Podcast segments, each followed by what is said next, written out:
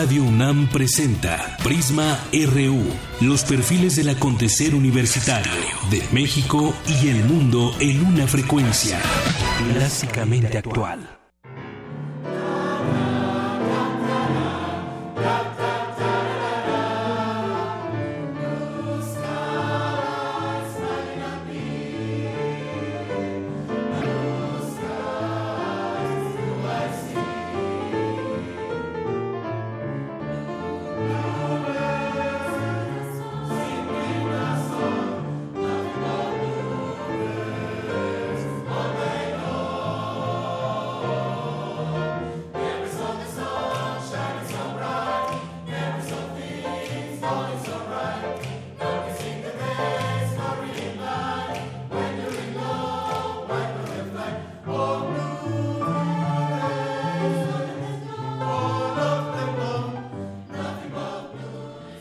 Estamos escuchando es del coro de la Facultad de Ciencias, esta canción que se llama eh, Blue Skies.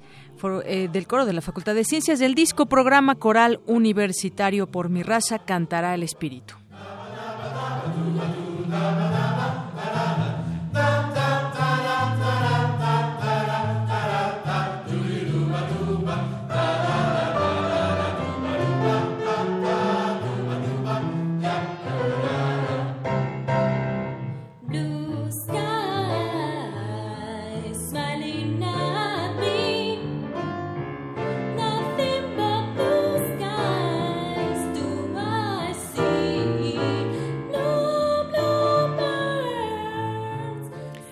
La una con cinco. Bienvenidos a Prisma RU. Soy de Yanira Morán. Gracias por acompañarnos, por estar con nosotros. De aquí hasta las 3 de la tarde le estaremos presentando información universitaria.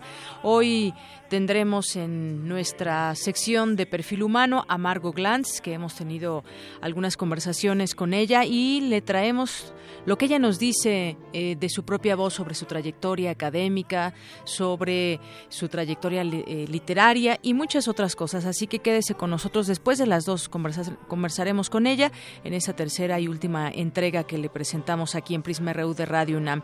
Y también el fenómeno, el fenómeno la, la si usted recuerda este alcalde allá en, en Nayarit, platicaremos con el exrector de la Universidad Autónoma de Nayarit y actual dirigente del PRD en ese estado. Es un fenómeno ese que eso, eso que también ha dicho y ha declarado que ha robado poquito, pero vamos a platicar con él cómo es que crece este fenómeno, que bueno, pues lo ha confesado y además, bueno, no, sabemos si sigue siendo investigado hasta el momento, hasta donde se sabe no es así. Le tendremos, por supuesto, la información, más información universitaria de México, del mundo, cultura, deportes, internacional, de todo un poco aquí en esta emisión. Van, vámonos directamente a nuestro resumen informativo. Portada RU.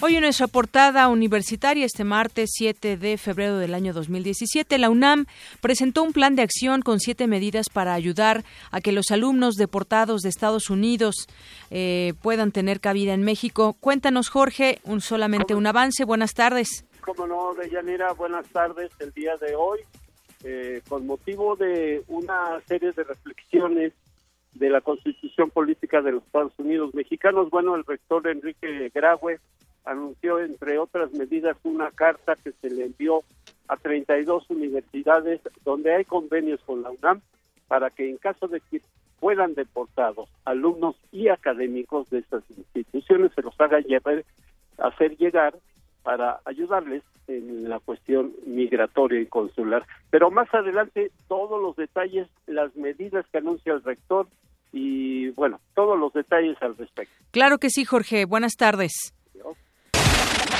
Esas son acciones. Y bueno, el Consejo Técnico de Humanidades de la UNAM aprobó la lista de aspirantes para ocupar la dirección del Centro de Investigaciones y Estudios de Género, la cual quedó integrada por María Isabel Belaustegoitia y Ana Gabriela Buquet.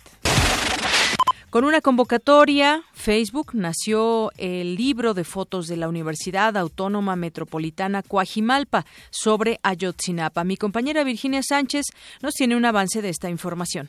Para manifestar un no olvidamos desde la academia ante la desaparición de los 43 estudiantes normalistas de Ayotzinapa Guerrero y el asesinato de dos más, se presentó el libro 43, publicado por la UAM Cuajimalpa, que incluye 49 fotografías y 7 textos.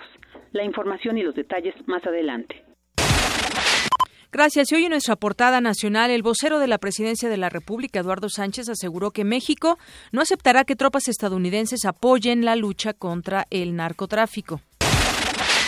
Esta mañana el titular del Ejecutivo recibió a migrantes mexicanos provenientes de Estados Unidos, los cuales forman parte del programa de repatriación voluntaria. Cuauhtémoc Cárdenas aseguró que la única forma de afrontar los embates del extranjero es fortalecer al país. La amenaza real no es que construyan el muro. Eh, lo más riesgoso es estar eh, débiles frente a un vecino fuerte. Si a gritos no vamos a cambiar las cosas. Fortalecer al país y fortalecerlo eh, elevando los niveles de vida de los mexicanos. Es la única forma de hacerlo y es la única forma de que el gobierno logre realmente una cohesión política en torno al propio gobierno. Andrés Manuel López Obrador ya no es considerado un peligro para México. El 80% del empresariado ya no le teme. Esto lo aseguró Alfonso Romo, coordinador del proyecto de nación del líder de Morena. Alfonso Navarrete Prida, secretario del Trabajo, anunció que 17 legislaturas de distintos estados del país aprobaron los cambios para implementar la reforma laboral en materia de justicia. La reforma establece que los conflictos entre trabajadores y patrones estarán entrando en vigor en la parte jurisdiccional a cargo en materia federal del Poder Judicial de la Federación o, en su caso, en materia de justicia laboral local de los poderes judiciales de las entidades federativas. Para festejar diversas celebraciones como el Día de la Madre, así como para premiar la puntualidad de los servidores públicos, la actual administración gastó el año pasado 29.170 millones 468 mil pesos. La sección 22 de la Coordinadora Nacional de Trabajadores de la Educación, la CENTE, anunció que sus agremiados que egresen de las escuelas normales serán contratados gracias a un acuerdo con el gobernador de Oaxaca, Alejandro Murat. Además, un juez declaró la libertad definitiva a los seis ex dirigentes de la sección 22 que fueron acusados de los delitos de lavado de dinero, intento de homicidio y robo. La Marina sigue empleando la tortura y otros métodos ilegales en sus investigaciones, evidenció la, Comisión Nacional de Derechos Humanos con su primera recomendación de 2017.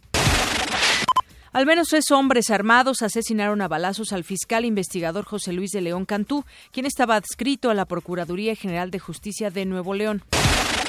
Un hombre originario de Cuba fue levantado, torturado y baleado en Cancún. Al parecer, sus sicarios lo dieron por muerto, pero sobrevivió. Un enfrentamiento entre sujetos armados y elementos de la Secretaría de Marina dejó esta madrugada seis muertos, entre ellos un efectivo en Culiacán, Sinaloa. También esta madrugada el choque de un autobús contra un tráiler dejó un tráiler dejó 31 lesionados en el kilómetro 65 de la autopista México-Puebla. Jesús Padilla, presidente de la Coparmex de la Ciudad de México, pidió al jefe de gobierno Miguel Ángel Mancera subir la tarifa del transporte público. Miembros del Frente Popular Francisco Villa marcharon esta mañana sobre Calzada de Tlalpan rumbo a la Secretaría de Gobernación. Hoy en Economía y Finanzas, las exportaciones mexicanas hacia Estados Unidos sumaron 294.151 millones de dólares en 2016, alcanzando un histórico nivel de participación de 13.4% de los envíos.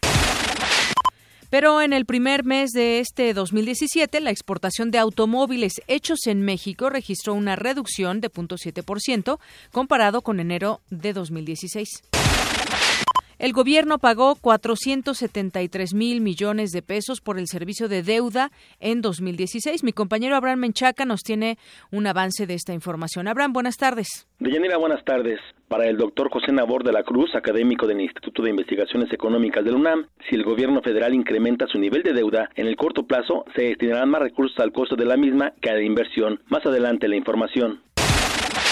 Durante febrero, 20 millones de ahorradores recibirán en sus domicilios el formato de estimación personalizada de pensión 2017, un cálculo del monto que recibirán como pensión al momento de retirarse. Hoy en materia internacional, el presidente de Estados Unidos, Donald Trump, dio su aprobación a la postulación de Jerónimo Gutiérrez como embajador de México en Washington. El presidente ruso Vladimir Putin promulgó una ley que despenaliza la violencia doméstica siempre que el agresor no sea reincidente en un plazo de un año. El filósofo francés de origen búlgaro, Tsebetan Todorov, premio, Príncipe de Asturias en Ciencias Sociales, uno de los intelectuales más reconocidos del mundo, falleció hoy en un hospital en París. Y tendremos más información internacional con Eric Morales. Eric, buenas tardes. ¿Qué tal, Deyanira? Buenas tardes. Hoy hablaremos sobre la demanda que interpusieron 97 empresas de tecnología contra el veto migratorio de la administración de Donald Trump. Además, Amnistía Internacional denunció que alrededor de 13.000 personas fueron arcadas en una cárcel siria en los últimos cinco años. Esta información en Global RU. Gracias, Eric. Nos vamos ahora a un avance de la información cultural con Tamara Quiroz. Tamara, buenas tardes. Buenas tardes, Deyanira y estimado auditorio. El 8 de febrero, el antiguo Colegio de San Ildefonso inaugurará la exposición Tres siglos de grabado de la Galería Nacional de Arte de Washington. Además, les tenemos los detalles de la obra de teatro El hombre triste. En un momento, la información. Gracias, Tamara. Nos vamos ahora con un avance de la información deportiva con mi compañero Isaí Morales. ¿Qué tal, Isaí? Buenas tardes. Buenas tardes, Deyanira. Hoy hablaremos sobre el inicio del ciclo de conferencias Justa Deportiva, Historia y Cultura. Además, ya hay fecha y sede para el Super Bowl 52. Más adelante todos los detalles. Gracias, Isaí.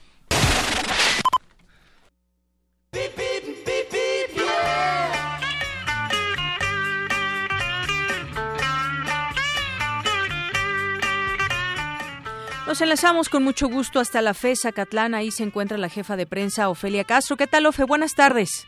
Hola, Deyanira. Muy buenas tardes a ti y al auditorio de Prisma RU. Me comunico con ustedes para informarles que las realidades de este lado de la zona norporiente del Valle de México están eh, fluidas. Eh, comenzamos por la avenida Doctor Gustavo Vaz, que encuentra una carga eh, lenta pero constante en cuanto a el descenso y eh, pasaje que tiene esta vía importante para llegar a la facultad. Del mismo modo, eh, encontramos la avenida San Juan Totoltepec, porque están haciendo algunas reparaciones el municipio en cuestión de pinta de banquetas y guarniciones. También tomen su precaución porque es lento el avance. Por su parte, eh, Periférico Norte, eh, a la altura de Metro Toreo, también encuentra un poco de asentamiento y sin en cambio eh, la avenida Alcanfores está libre para su circulación.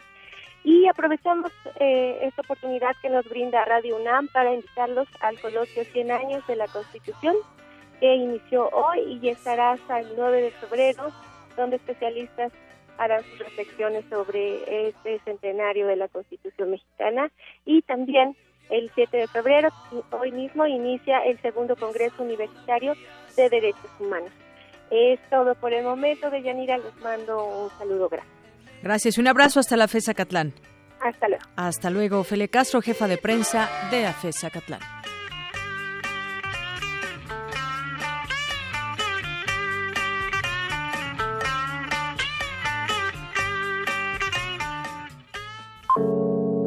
Campus RU.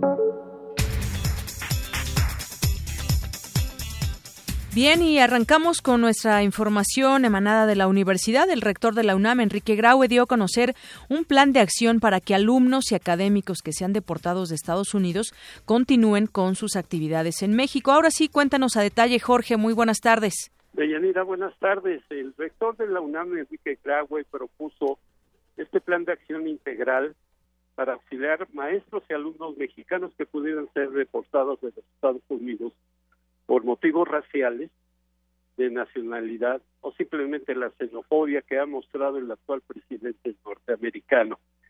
El doctor Enrique Graue dijo que ante los decretos, medidas autoritarias y xenofóbicas de Donald Trump, la UNAM decidió el envío de una carta de diversas instituciones a la vecina nación. Escuche. Ha enviado una carta a las 39 universidades estadounidenses con las que tenemos convenios vigentes, invitándolas a que, en caso de que los estudiantes mexicanos se vean en dificultades para continuar sus estudios, nos los hagan saber, a fin de recibirlos ya sea nuestra casa de estudios o servir como puente de unión con otras instituciones de educación superior para que estos estudiantes puedan continuar sus estudios en nuestra nación y cumplir sus sueños, metas ilusiones. Otras medidas de Yanira de este plan de acción que se propondrán ante el Consejo Universitario incluyen una reunión para el 24 de febrero con las cinco unidades académicas con las que cuenta la UNAM en los Estados Unidos y que se realizará en una de ellas en la ciudad de Seattle para el próximo 12 de febrero también está convocada, como ya sabemos, una marcha pacífica en la Ciudad de México y en todo el país en defensa de la soberanía de México. El rector de la UNAM se refirió al tema. Vamos a escuchar. La defensa de nuestra dignidad y soberanía está y debe estar por encima de cualquier ideología, posiciones políticas o reclamos administrativos. La embestida externa no nos debe encontrar desunidos. Por ello, la UNAM se unirá a la convocatoria social en defensa de nuestra soberanía y dignidad que se llevará a cabo este próximo 12 de febrero. El motivo del evento de hoy en la mañana fue hacer un balance y reflexión de México a 100 años de su constitución a propósito de la coyuntura que vive el país por la actitud beligerante de Trump. El director de la Facultad de Derecho de la UNAM, Raúl Contreras, mencionó que a pesar de los importantes avances de la Carta Magna, aún quedan pendientes que no deben quedar Vamos a escuchar al director de la Facultad de Derecho. Muchos de los anhelos revolucionarios que nuestra sociedad tenía en 1917 siguen pendientes de ser alcanzados.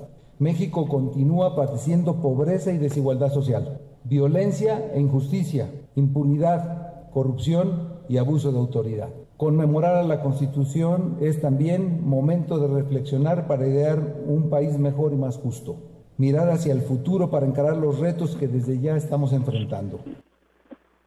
En su oportunidad, el director del Instituto de Investigaciones Jurídicas de la UNAM, Pedro Salazar, dijo que México ha mantenido la paz y el diálogo durante 100 años, pero el aspecto social, eh, producto de liderazgos oportunistas que no ven al campesino y al ciudadano de a pie, principalmente han provocado serios daños a la nación. Vamos a escuchar. La Constitución de 1917 plasmó una agenda social que ha sido, con toda evidencia y sin grandes pudores, simple y sencillamente incumplida. La promesa de una sociedad en la que el trabajo y los recursos naturales serían de todos y para todos no se ha verificado. La indigencia y la desigualdad son el rostro de una sociedad que se resistió al cambio prometido por el constituyente por revolucionario. Y por último, de Yanira, te comento que el rector Enrique Graue envió una misiva a las más de 130 universidades que han, se han solidarizado con la posición de México y de los estudiantes mexicanos y que han defendido los derechos humanos de nuestros connacionales que actualmente o estudian o enseñan en esta parte del, del mundo. Eh, por mi parte, es lo que yo tengo, un evento que duró poco más de una hora y en donde, bueno, el, el tema central fue la Constitución y el caso Trump. El reporte que yo tengo de Yanira. Muy bien, muchas gracias, Jorge. Gracias a ti. Jorge Díaz con la información, acciones claras ante retos que tenemos hoy en México. Y ligo esta información con lo que sigue sucediendo entre México y Estados Unidos. Hace unas horas la presidencia de la República, a través de su vocero Eduardo Sánchez, dijo que México no aceptará que tropas estadounidenses apoyen la lucha contra el narcotráfico. Dejó en claro que en esa conversación que tuvo Trump y Peña Nieto sí se habló sobre el tema de las drogas, pero dejó claro que la Constitución mexicana no admite bajo ninguna circunstancia la operación de tropas extranjeras de que no nos metamos en un debate que no va, es lo que dijo hace unas horas el vocero de presidencia. Nos vamos ahora con mi compañera Cristina Godínez con más información de la universidad. En la licenciatura en Ciencias Genómicas de la UNAM se forman científicos en lo más moderno de la biología, con un enfoque amplio, integral e interdisciplinario. Adelante, Cristina Godínez. Buenas tardes. Buenas tardes, Deyanira. En el año 2003 se fundó en Cuernavaca, Morelos, la licenciatura en Ciencias Genómicas de la UNAM.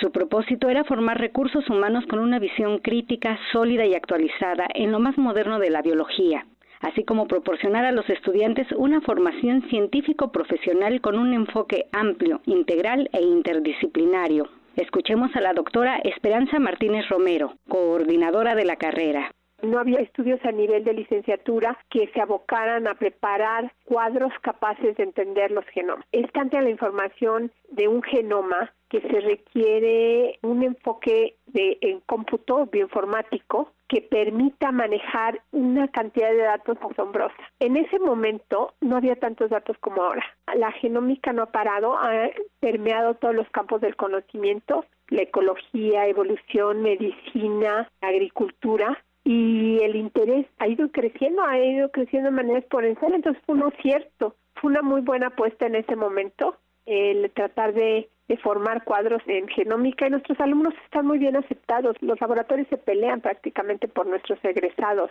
La académica destaca que las solicitudes de ingreso sobrepasan el número de lugares disponibles lo que se pide es que los alumnos sean capaces de tener un manejo muy bueno de las matemáticas, de cómputo y de la biología al mismo tiempo. ¿Y cómo podemos este, asegurarnos que los alumnos tengan estas capacidades? Pues tenemos que hacerle un examen adicional al examen de la UNAM. Y además hacíamos una entrevista que ahora la hacemos de manera escrita, pero tenemos un curso que es una pequeña muestra de las clases que se llevan en la licenciatura para que los alumnos se den cuenta si les gusta primero y además los profesores los evalúen, mm, pueden darnos una recomendación de la adecuación del alumno hacia la licenciatura. Si usted está interesado en cursar la licenciatura en Ciencias Genómicas, le informamos que el próximo primero de abril se abre el registro en línea. El examen de conocimiento será el 12 de junio de 2017 en las instalaciones del Centro de Ciencias Genómicas de la UNAM en Cuernavaca, Morelos. Deyanira, este es mi reporte. Buenas tardes. Gracias, Cristina. Muy buenas tardes. Si han escuchado hablar del laboratorio maquinado, pues la Universidad Nacional Autónoma de México cuenta con uno de ellos, un laboratorio de maquinado con el cual los estudiantes pueden conocer de cerca los procesos mm, productivos. Cuéntanos, Cindy Pérez. Buenas tardes. Buenas tardes, Deyanira y auditorio de Prisma RU. Si damos las instrucciones adecuadas, la máquina es capaz de crear una simple ranura o una pieza para la industria automotriz y hasta médica. Con el propósito de que los alumnos de la licenciatura en Economía Industrial profundicen sus conocimientos acerca de la transformación de las materias primas a grandes escalas, la UNAM cuenta con el laboratorio de maquinado. En entrevista para Radio UNAM, Alonso Escalante, académico de la Escuela Nacional de Estudios Superiores Unidad León, señaló que en el área de maquinado se trabaja el mecanizado de piezas derivadas de nylon, aluminio, acero y cobre donde los estudiantes de economía industrial pueden realizar procesos este, productivos y hacer análisis de procesos productivos. Es importante que los estudiantes de economía industrial, adicionalmente a, las cuestiones básicas financieras, de comercio, econometría, toda esta parte, conozcan los procesos productivos. El enfoque de la carrera de economía industrial es, sí es economía, pero es basada a las organizaciones. Pueden hacer operaciones este, reales como se hacen en las empresas para poder determinar parámetros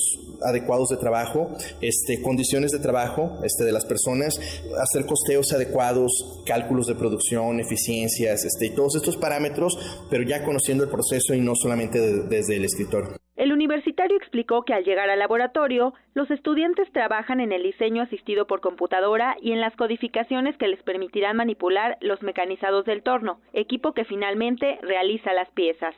Es un torno por control numérico computarizado, se llama, es un equipo CNC, donde básicamente este, se programa todos los códigos, o sea, las líneas de código para poder realizar operaciones mecánicas este, eh, de forma automática. Es como si fuera un brazo robótico que va quitando material en función de las características que nosotros le vamos dando. Entonces, básicamente programamos este, en un lenguaje máquina, es un lenguaje este, por puros códigos y todo, para poder identificar este, cómo debe de moverse tanto el brazo del equipo, las velocidades, las fuerzas, las posiciones, los tiempos, este, velocidades de rotación, etc para poder finalmente obtener piezas mecánicas con las características que, se requieren. De acuerdo con Alonso Escalante, el equipo y los conocimientos que los universitarios adquieren les permite tener una mayor vinculación con el sector empresarial, particularmente en el Bajío. Hasta aquí el reporte. Muy buenas tardes. Gracias, Cindy. Muy buenas tardes. Y bueno, la Universidad Autónoma Metropolitana Coajimalpa eh, dio a conocer, un, editó un libro sobre la desaparición de los 43 estudiantes de Ayotzinapa.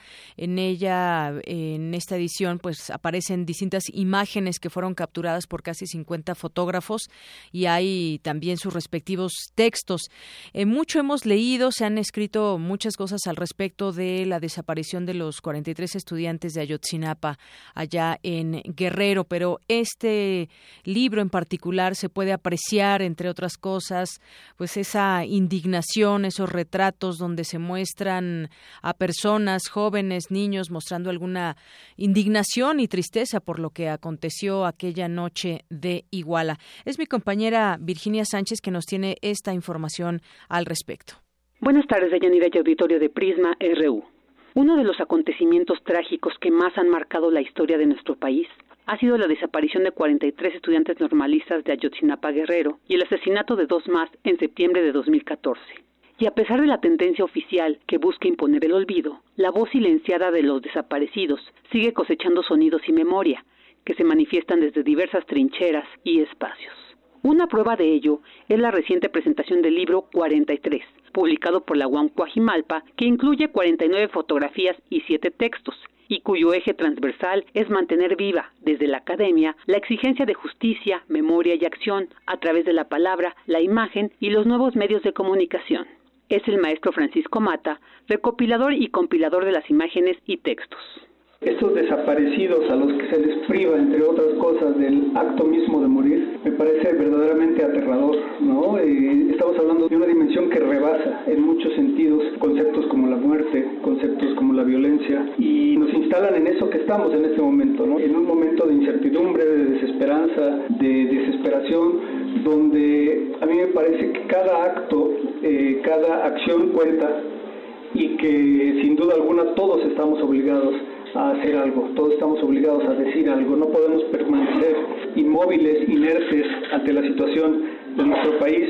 Y la manera que nosotros encontramos de contribuir con esto es precisamente este libro las 49 imágenes se eligieron entre más de 6.000 que fueron enviadas en respuesta a la convocatoria hecha por los compiladores a través de Facebook. El doctor Felipe Victoriano, editor de textos y compilador, señaló que uno de los objetivos del libro es visibilizar lo invisibilizable y reflexionar qué significa hacer justicia cuando se trata de un desaparecido.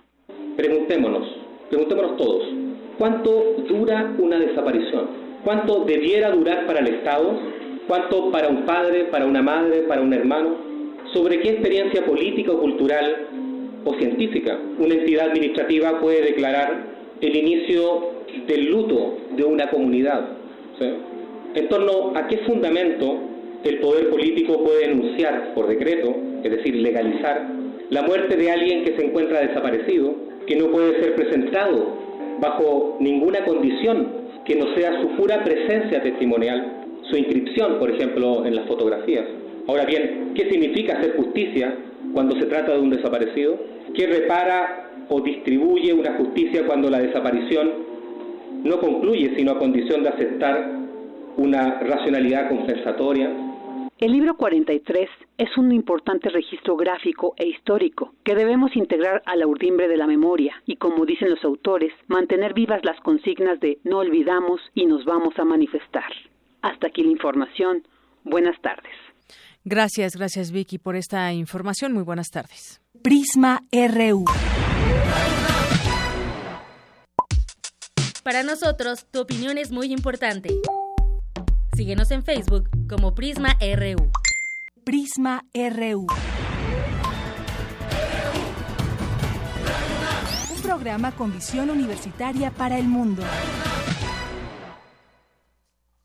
Bien, y continuamos con la información. Eh, me da mucho gusto recibir en esta en esta ocasión aquí en Prisma RU eh, a través de Radio UNAM a Francisco García Davich, él es director de la agencia Cuadratín. ¿Qué tal, Francisco? Bienvenido. Buenas tardes. Muy buenas tardes, Deyanira. Te saludo con muchísimo gusto desde Michoacán. A tus órdenes, Deyanira. Bueno, pues esta nota que podemos leer en distintos medios de comunicación, cinco policías del municipio de Aquila, Michoacán, que fueron secuestrados presuntamente por, eh, por sicarios que buscan retomar el control del tráfico de drogas, pero también se acusa a, ahí por ahí a la Marina de haber entregado este grupo. Cuéntanos cómo está exactamente, qué es lo que se sabe al momento. Gracias, Deyanira. Pues es un tema sumamente complejo el que se produce en la Sierra Costa de Michoacán.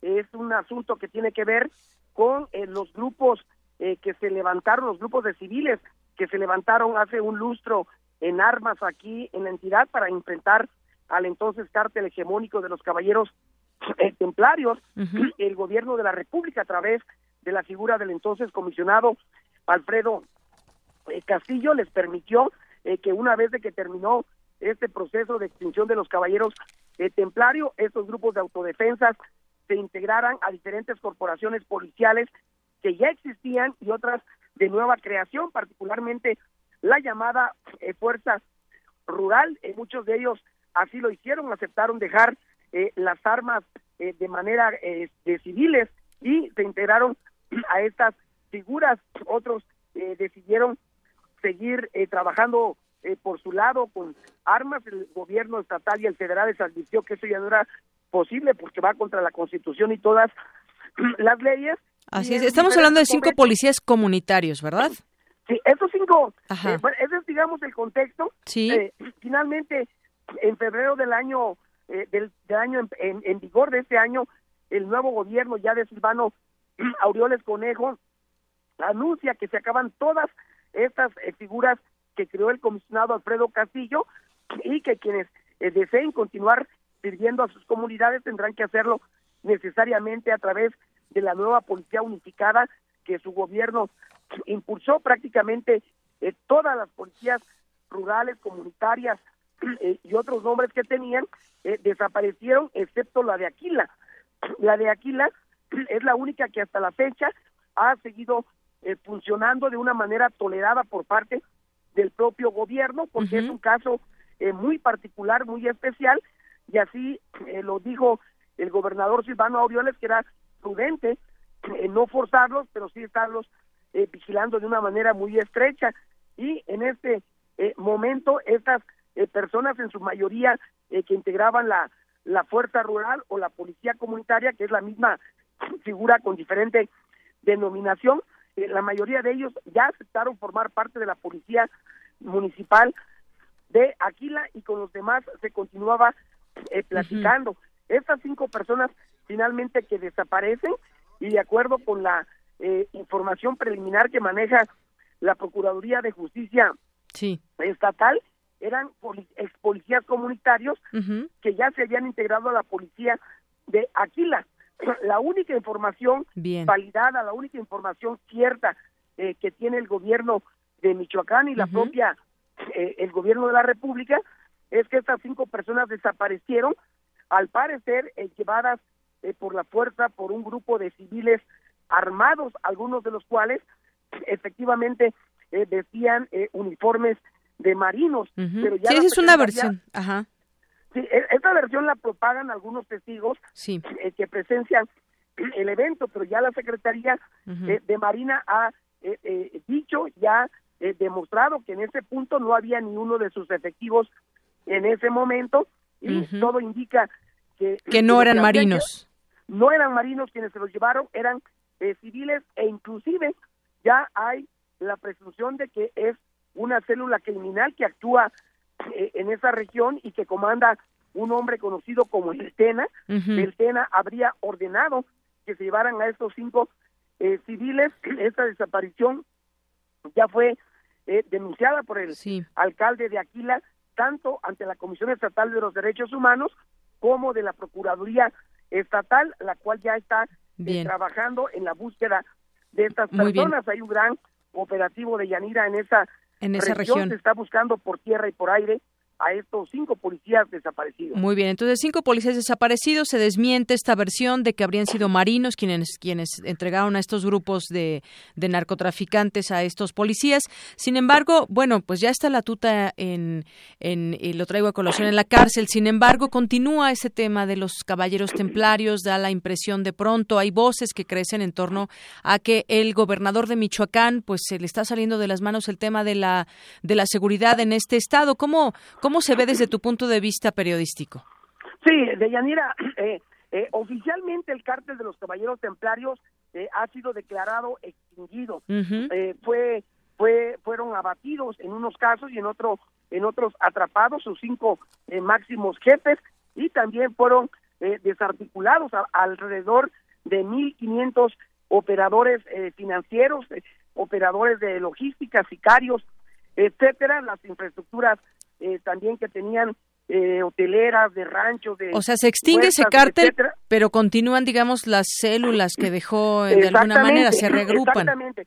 Lo que hoy ocurre en Michoacán de Yanira, de acuerdo con todas las informaciones que tenemos, de acuerdo con todo el trabajo de campo que hemos desarrollado en los últimos años es que muchas de las microcélulas que servían eh, de soporte a los caballeros templarios quedaron eh, diseminadas por diferentes puntos de la entidad y al no haber un nuevo liderazgo eh, personal y una nueva estructura criminal fuertes, cada quien fue creando su propio nicho en sus propias comunidades. en diciembre del, del año 2015 fue una fecha muy importante porque en ese entonces se reunieron alrededor de 30 eh, mini, mini capos para tratar de elegir a un líder, no se pusieron de acuerdo, hubo un tiroteo entre ellos, hubo aproximadamente 10 eh, muertos y nunca eh, pudieron rehacerse como un cártel hegemónico. Hoy lo que tenemos son células que actúan en diferentes partes y además tenemos la presión, el acoso de otros cárteles como el del cártel Jalisco Nueva Generación, el cártel de los Arellano Félix, el cártel de los Beltrán Leiva, que por las eh, zonas del Estado de México, de Jalisco y de Guerrero particularmente pretenden meterse a Michoacán para hacerse del liderazgo y de la hegemonía acá. es, lo que está pasando. Por un lado tenemos estos microgrupos que tratan de, rehacer, de hacer una un nuevo cártel eh, eh, representativo de y por otro lado los cárteles fuertes de fuera que quieren meterse a, Michoacán de Yanira. Muy bien. Bueno, pues gracias por este panorama que nos das y que nos pone un poco más en claro lo que está sucediendo en este lugar donde efectivamente se extinguen los caballeros templarios, pero hay reagrupaciones y hay otros cárteles que intentan entrar y en esas disputas, pues bueno, hay por supuesto problemas de inseguridad en el Estado. Muchas gracias, Francisco García Davis, por esta información. Al contrario, de Yanira, un gusto saludarte y a todo auditorio. Muy buenas tardes. Gracias, buenas tardes. Fue el director de la agencia Cuadratín. Prisma RU.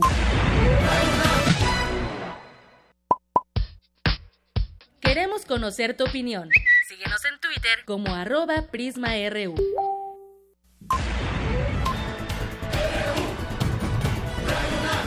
Prisma RU. Bien, ¿y le suena el nombre de Hilario Ramírez? Bueno, pues mejor conocido como Lallín, ese que allá en Nayarit, siendo alcalde, regalaba dinero, dijo que robó poquito, y bueno, pues ahora, ahora va por la libre o como candidato independiente, quiere ser gobernador de este estado. Se registró ayer ante el Instituto Estatal Electoral como candidato independiente, pero hubo un error en su credencial y el proceso todavía no está concluido. Pero para hablar de este, de ese tema, y de este fenómeno Lallín, tengo en la línea telefónica a Javier Castellón, el ex, él es ex rector de la Universidad Autónoma de Nayarit y actual dirigente del PRD en ese estado. ¿Qué tal, eh, Javier Castellón? Muy buenas tardes. Qué gusto saludarla, Deyanira, estoy a sus órdenes. Bueno, pues cómo poder entender este fenómeno con este personaje, eh, lo podemos llamar así, de esta manera, que ha sido pues un tanto escandaloso en, sus formas de expresarse, de dar, regalar dinero y decir que, y además confesar que roba, que roba dinero, aunque sea poquito, pero roba. Hay algo que pesa en su contra hasta el momento, porque pues ya quiere, quiere lanzarse para ser el gobernador de Nayarit. Pues eh, yo creo que es producto de la descomposición de la de la manera de hacer política en nuestro país. Son personajes construidos por la mercadotecnia, una mercadotecnia mal entendida para vender personajes que luego van a recoger votos, que son personajes que, tienen eh, una, una fuente de dinero eh, de origen oscuro y que le construyen ese personaje misógino, grosero, o sea, pero que en el ambiente rural y de pobreza eh, que hay en Nayarit, pues tienen impacto entre, sobre todo en la población rural. Entonces, eh, tiene mucho más impacto quizá en la, televisión, en los medios nacionales, que en el, en el propio Nayarit. Creemos que el propio candidato independiente, ayer fue a registrarse, creo que no, no tenía todos los requisitos, hasta donde lo sé. Es alguien que está auspiciado desde el gobierno, está auspiciado por eh, grupos que están relacionados con la Fiscalía General de, Nayarit y que responde a intereses eh, de la, del, grupo gobernante en el Estado. O sea, eh, juega un papel de distractor, de divisor del voto opositor y no creo, porque tenemos encuestas que, que, lo demuestran así, que vaya a ganar una elección, lo cual sería una desgracia para, para nuestro Estado. Así es. Y bueno, en este sentido, todavía ni siquiera se ha retirado de la presidencia de San Blas. Dijo que, pues bueno, ya próximamente tendría que pedir este permiso porque además ya va y se anota. Y dijo que sus gastos de, su tope de gastos de campaña sería de alrededor 100 mil pesos. Y dijo que contaría con el apoyo de amigos que promoverán su propuesta. Y como él es así muy dicharachero y demás, dijo que contra la voluntad de Dios y del pueblo nadie va a poder y que el dinero que tiene pues ha salido un poquito de lo que se ha robado, pero también dice que debe en tarjetas de crédito, que debe a sus amigos y demás. Es decir, este fenómeno que usted nos platica que es pues un distractor de alguna manera, por decirlo, del voto opositor. Es de esta manera entonces eh, comunidades rurales que ven pues emerger a un líder para ellos. Así es, incluso esa manera cívica de ser, esa manera este, de, venderse a sobre todo a, nuestros eh, compañeros de la población rural es parte del personaje que le han creado. O sea, esta forma cínica de, de hablar, de, de decir. El problema es la, la oscuridad o no tanto del origen de los recursos que él maneja. O sea, ¿qué amigos se puede tener que le puedan pagar una fiesta de cumpleaños que vale 10 millones de pesos? O sea, nadie. Dice que se va a gastar 100 mil pesos cuando se ha gastado entre eso. En sí, 100 mil pesos no es nada si hablamos de una campaña, una gubernatura. Bueno, 100 mil pesos ha, ha, repartido tirándolos en la plaza principal de San Blas el día de su toma de posición como presidente. Pero hay algo que lo pueda frenar, digamos, una investigación que pese en su contra, que alguien llegue y lo se, denuncie. Se supone que la PGR, se supone que está, están investigando el origen de sus recursos. Ha habido eh, varias, no solamente varios recursos que nosotros como, como PRD, otros como PAN, han, interpuesto para que la autoridad investigue y extrañamente no sucede nada. Y extrañamente porque están protegidos pues, por la esfera oficial, por el grupo gobernante, y yo siempre he dicho que lo van a usar o lo van a dejar de usar en la medida que les sea útil, o sea, en la medida que sí divida al voto, al, al, voto opositor y en la medida en que en que eh, pues eh, la GIN pueda servirles para sus propósitos. Así es. Bueno, pues vamos a ver qué sucede con este fenómeno, porque según el portal de transparencia de San Blas, tiene un salario de 40 mil pesos mensuales. Sin embargo, dice que tiene muchos restaurantes en, en México, en el extranjero, y bueno, pues de ahí también obviamente sale mucho dinero. Bueno, este, estaremos, estaremos en ese tema de la transparencia, por supuesto, ¿no? Así es. Muy bien. qué bueno que se están interesando en Nayarit, porque el gran problema de este tipo de personajes y de situaciones es porque a nivel nacional nadie se entera. Y eso luego provoca mucha impunidad por la protección oficial que tiene. Claro, llama mucho la atención todo esto. Pues muchas gracias por lo pronto por esta conversación, Javier Castellón. Gracias a usted. Hasta luego. Buenas tardes, ex rector de la Universidad Autónoma de Nayarit y actual dirigente del PRD en este estado. Bueno, y continuamos porque bueno, y más que se ha dicho de este de este personaje, ha llamado amigos, y ha tenido desde los Tigres del Norte, Van del Recodo, Julián Álvarez, ellos les pagan, ¿no? Y bueno, pues ganan 40 mil pesos. Eso es en lo que refiere como funcionario. Pero en otras, en otras noticias, la Auditoría Superior tendrá más fuerza a partir de este año. Es una nota que pues tiene mucho sentido para que justamente no sucedan cosas como estas. A partir de este año ya la fiscalización en México registrará un cambio fundamental para abarcar y reforzar el eslabón más débil del ejercicio de recursos, que es el gasto de los gobiernos estatales. Ya se tendrán nuevas facultades. La Auditoría Superior de la Federación podrá ahora fiscalizar hasta 90% del total de gasto de las administraciones locales, pues auditora, auditará no solamente los programas federalizados, como lo hizo hasta el año pasado, sino también las participaciones federales y la deuda contratada por las entidades. Es decir, no tenía todo eh, esta posibilidad la Auditoría Superior de la Federación, ahora sí la tendrá y mucho de ese dinero que se robaban o, o despilfarraban de las arcas gobiernos como, como Quintana Roo, Veracruz y demás, ya ahora va a poder tener más ese control la Auditoría Superior de la Federación, que siempre estaba haciendo señas, aquí estoy desde 2014, 2015, señalando estos estados, pero no pasaba nada. Y ya que se van, pues ahora resulta que se les quieren fincar responsabilidades a, muchos de los de los gobernadores. Así que ojalá que en esta medida ayude a que los estados o que, que la gente más bien pueda amarrarle las manos a los gobernadores. Y bueno, pues en otros temas el estadounidense Joseph Stiglitz, que es Premio Nobel de Economía 2001, dijo que la industria de Estados Unidos perderá competitividad si deja de abastecerse de México y de otros países. Hace una muy buena, un muy buen análisis de cómo, eh, de cómo se manejan las cosas entre México y Estados Unidos en este caso, porque dice que, como propone el actual gobierno, las, las recolonizaciones de empleos en Estados Unidos relocalizaciones de empleos en Estados Unidos. No van a crear empleos en ese país, es lo que declaró a, a un diario francés, Alemont, y dijo que como ejemplo está la reciente cancelación de proyectos en México por fabricantes de automóviles de Estados Unidos que han anunciado que dejarán el país latinoamericano e instalarán nuevas plantas en su país tras recibir advertencias del presidente Donald Trump. Pero dice que no van a crear más empleos y que hay que tomar como ejemplo el sector automovilístico.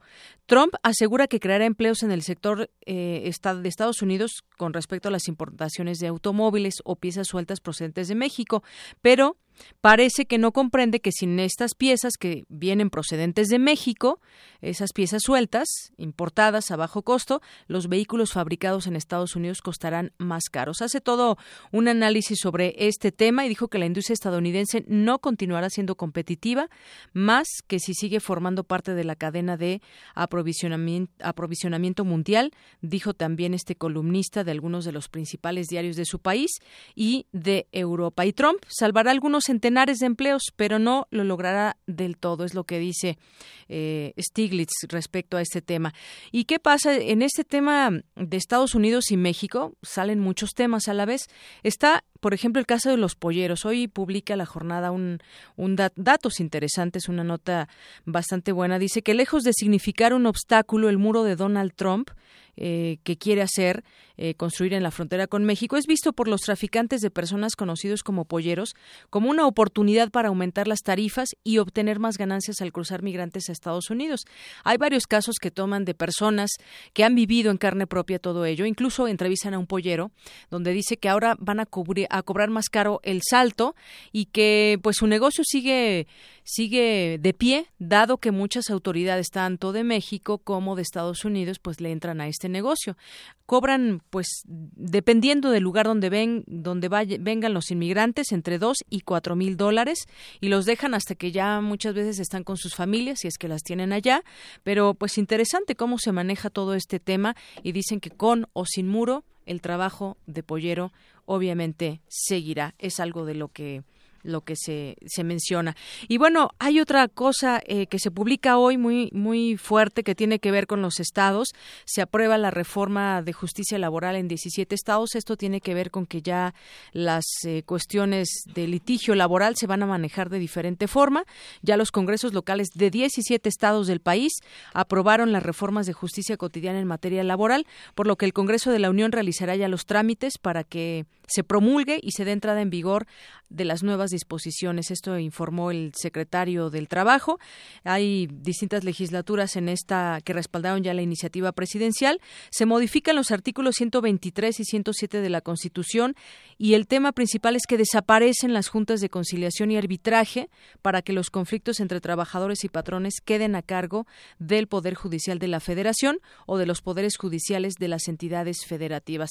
Desaparecen estas juntas de conciliación y arbitraje. Vale la pena detenernos en otro momento en ese tema y buscar a alguien, alguna entrevista que nos hable de cómo van a funcionar eh, estas, estos nuevos, eh, nuevas creaciones, nuevos lugares donde se va a litigar en lo laboral. Prisma RU. Arte y cultura.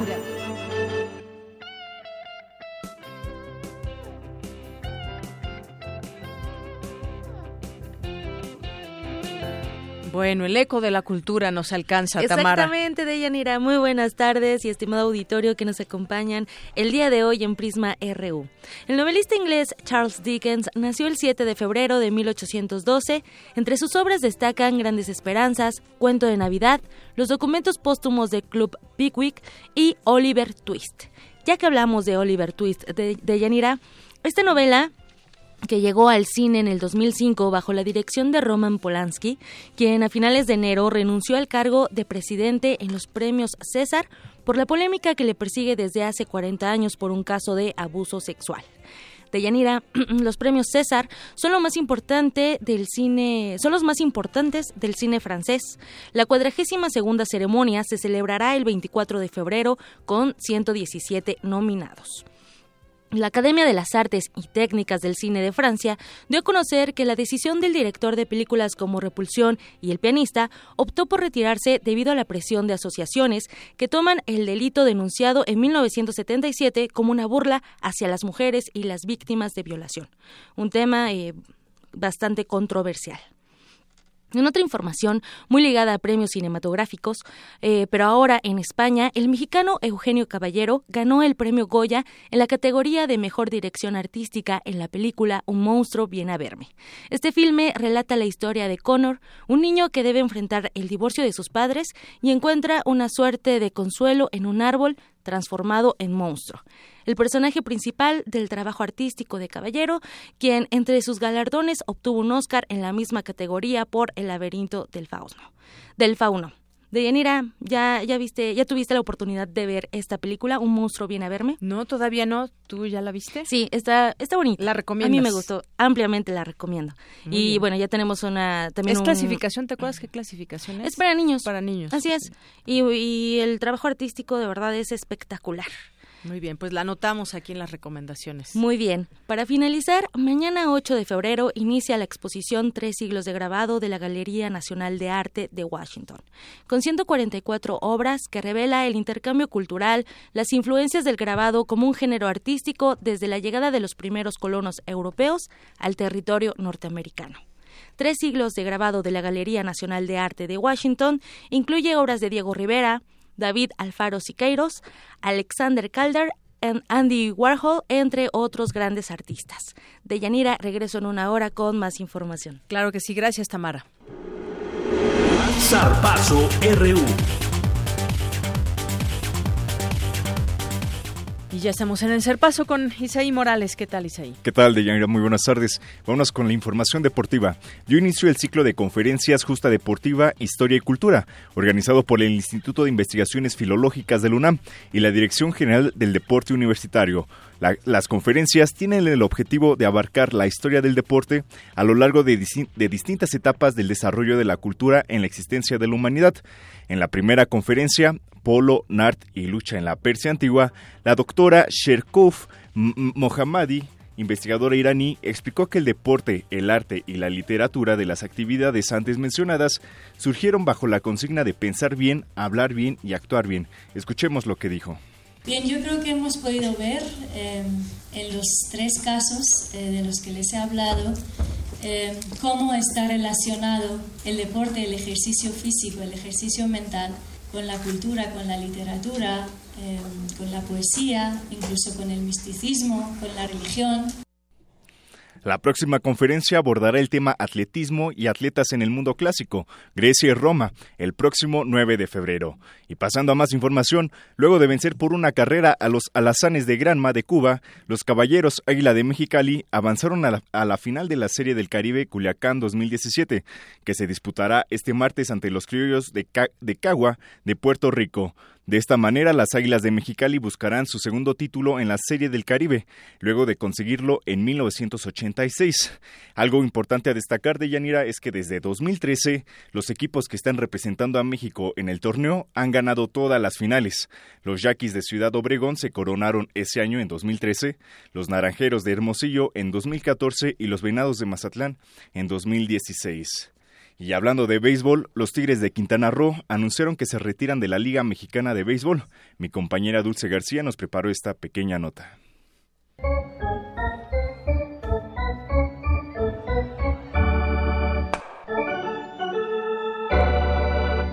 El Club Tigres de Quintana Roo anunció su salida de la Liga Mexicana de Béisbol a partir de la temporada 2017. Carlos Peralta, dueño de la franquicia, emitió una carta a Plinio Escalante, presidente del organismo deportivo, en la que pidió la separación voluntaria del equipo.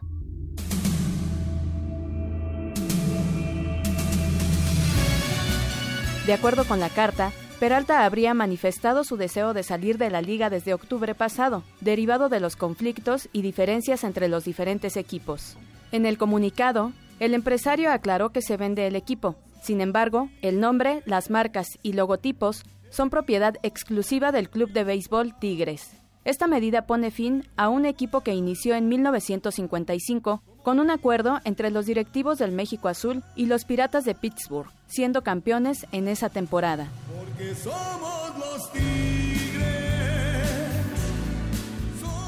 Antes de mudarse al Caribe mexicano, los felinos jugaban en Puebla. Sin embargo, Félix González, exgobernador de Quintana Roo, les ofreció un apoyo económico para mudarse a Cancún. Durante la administración de Roberto Borge, los Tigres recibieron 239.7 millones de pesos que salieron de las arcas gubernamentales. Sin embargo, mientras el exgobernador se lucía a través del financiamiento a los Tigres, el deporte amateur de la entidad era olvidado. Los Tigres de Quintana Roo se despiden de la Liga Mexicana de Béisbol, siendo la segunda franquicia más ganadora de la historia de la liga, con 12 campeonatos, el último de ellos en 2015.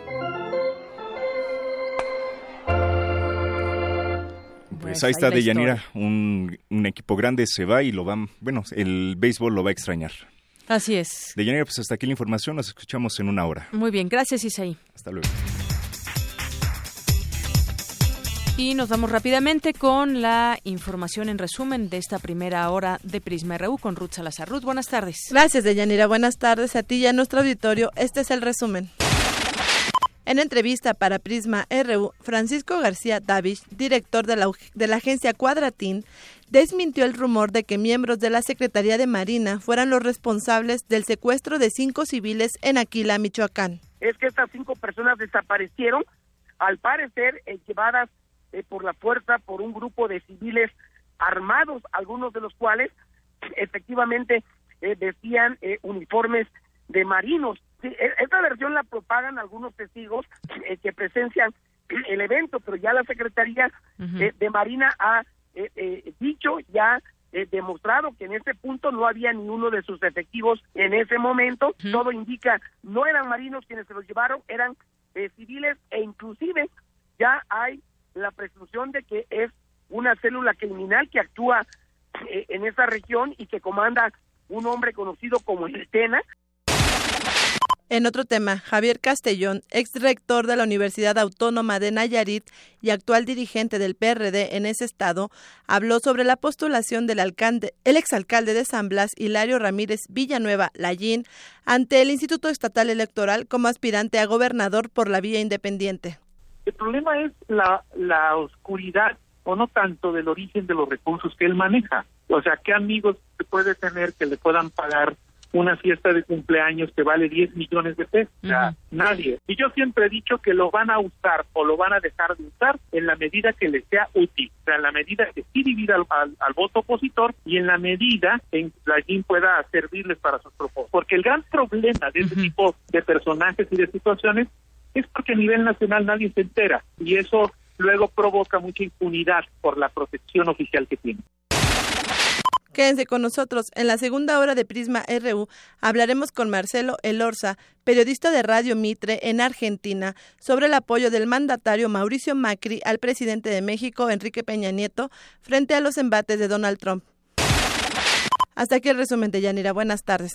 Gracias, Ruth. Muy buenas tardes. Vamos a hacer una pausa en este momento. Regresamos con más información aquí en Prisma RU. Queremos conocer tu opinión. Síguenos en Twitter como arroba PrismaRU.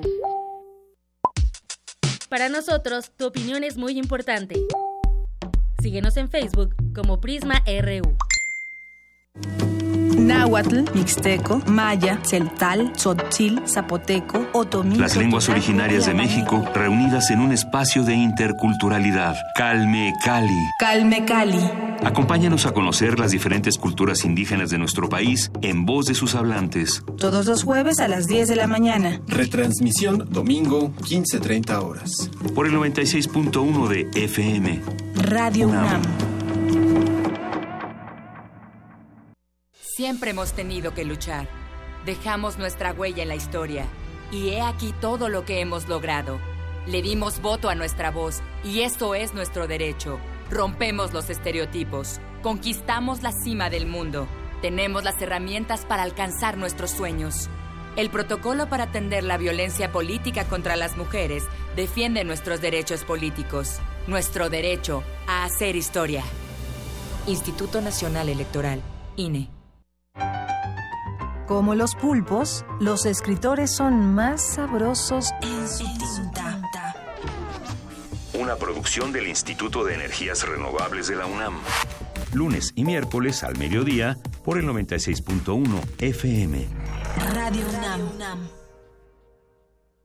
La Secretaría de Cultura presenta Stanley Kubrick, la exposición. Más de 900 piezas entre fotografías, objetos personales, guiones y vestuarios originales que revelan aspectos del proceso creativo del cineasta, así como sus aportaciones al séptimo arte. Además, una retrospectiva integrada por todas las películas de este icónico director de cine, a partir del primero de diciembre en la Galería de la Cineteca Nacional, Avenida México, Coyoacán 389, Colonia Joco, Ciudad de México. Secretaría de Cultura, Gobierno de la República. En un mundo desigual e intolerante, ¿cuál es la línea que nos separa del otro? Sin margen. Borramos fronteras. Acompaña a Luisa Iglesias y conoce los ecos de la diversidad social. Todos los jueves a las 12 del día por el 96.1 de FM. Radio UNAM.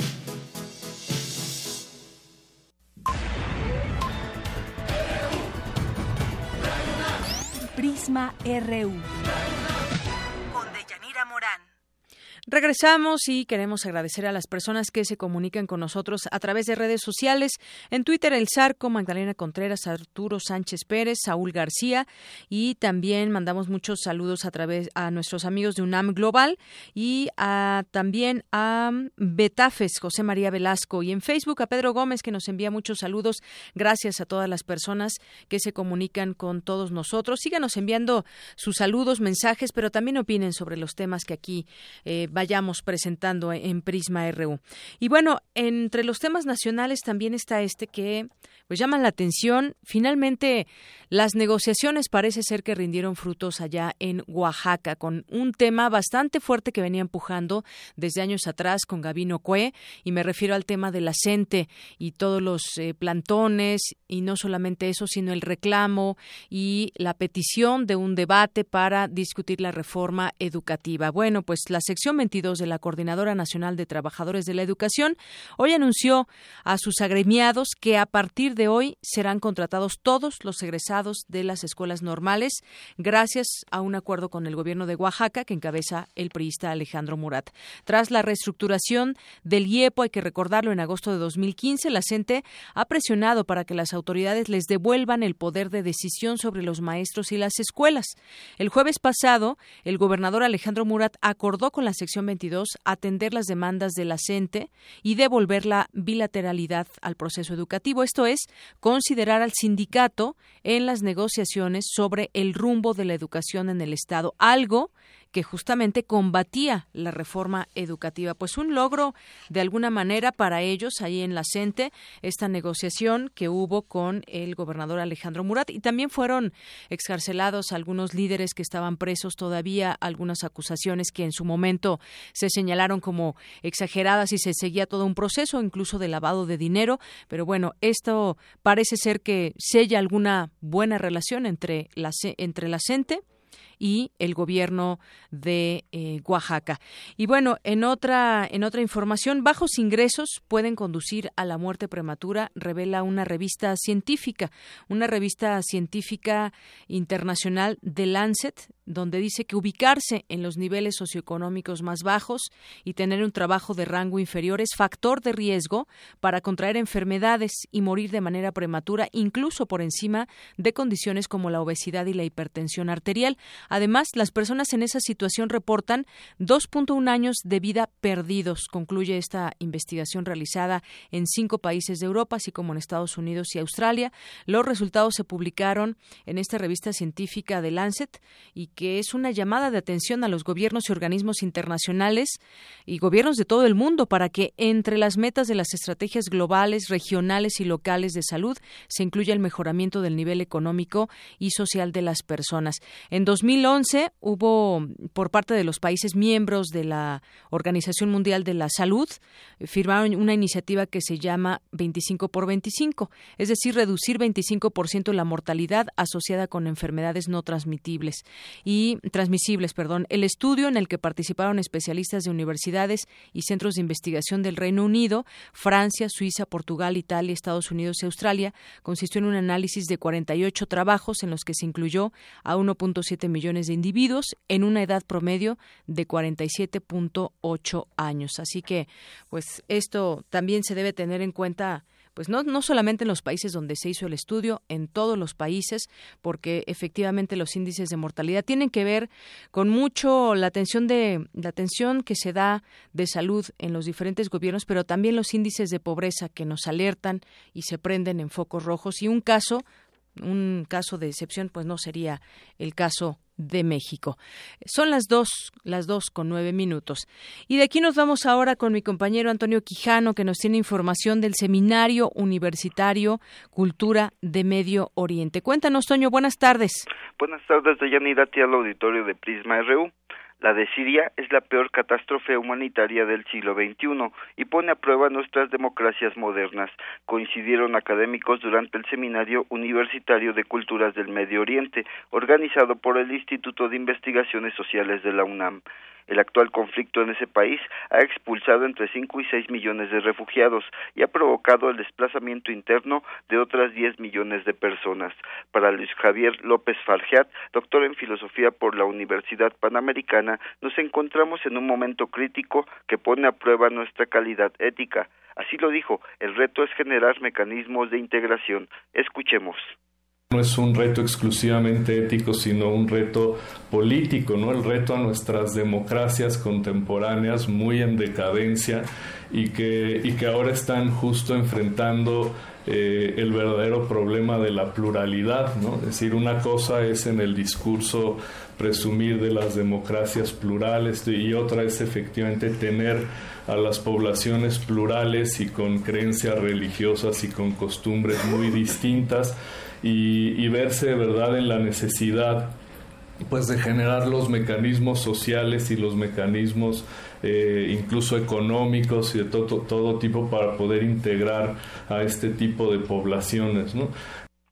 En su oportunidad, Gilberto Conde, de El Colegio de México, afirmó que es momento de buscar la paz y pidió que la humanidad se responsabilice de la crisis en Siria. Escuchemos. Los países que han contribuido a causar esto ahora no quieren y nos dicen que no tienen condiciones de recepción para los refugiados.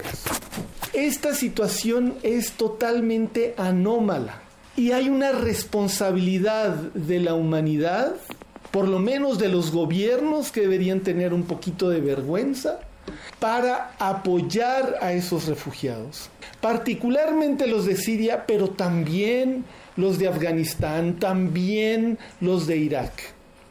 En este marco fue presentado el proyecto Abesha de apoyo a estudiantes sirios en México, un programa de la sociedad civil con una orientación académica que pretende dar cabida a 30 alumnos del país árabe. De Yanira Auditorio, hasta aquí mi reporte. Buenas tardes. Gracias, Toño. Muy buenas tardes. Y bueno, de aquí nos vamos ahora con mi compañero Abraham Menchaca. El endeudamiento del gobierno al alza y la cotización del peso frente al dólar ayuda a disiparla más. Cuéntanos, Abraham, buenas tardes. Así es, Deyanira, buenas tardes. Durante 2016, el gobierno federal pagó 473 mil millones de pesos en intereses, lo que representa un incremento de 12.7% respecto de lo que destinó en 2015. La cifra es la más alta que se haya pagado desde 1990. Según datos de la Secretaría de Hacienda, para este año se tiene contemplado un presupuesto para el costo financiero de la deuda de 568 mil millones de pesos. El monto representa el presupuesto de 17 dependencias. Para el doctor José Nabor Cruz, académico del Instituto de Investigaciones Económicas del UNAM, si el gobierno federal incrementa su nivel de deuda, en el corto plazo se destinarán más recursos al costo financiero de la misma que a la inversión. En los últimos dos, prácticamente tres años, hemos tenido un incremento en la deuda pública y esto se ha visto afectado porque al final del día el gran problema de la deuda es que tú estás redistribuyendo tus gastos como gobierno pero si bien en un primer momento esto es importante porque al endeudarte probablemente vas a gastar más y expandir la demanda interna, desafortunadamente eh, en un segundo momento este incremento de gasto financiado por deuda va a tener un costo en momentos como en los meses, donde se han incrementado las tasas de interés, el costo de la deuda se ha ido incrementando. Si es una deuda contratada en pesos, el otro gran problema es que tenemos una deuda que se ha contratado en dólares.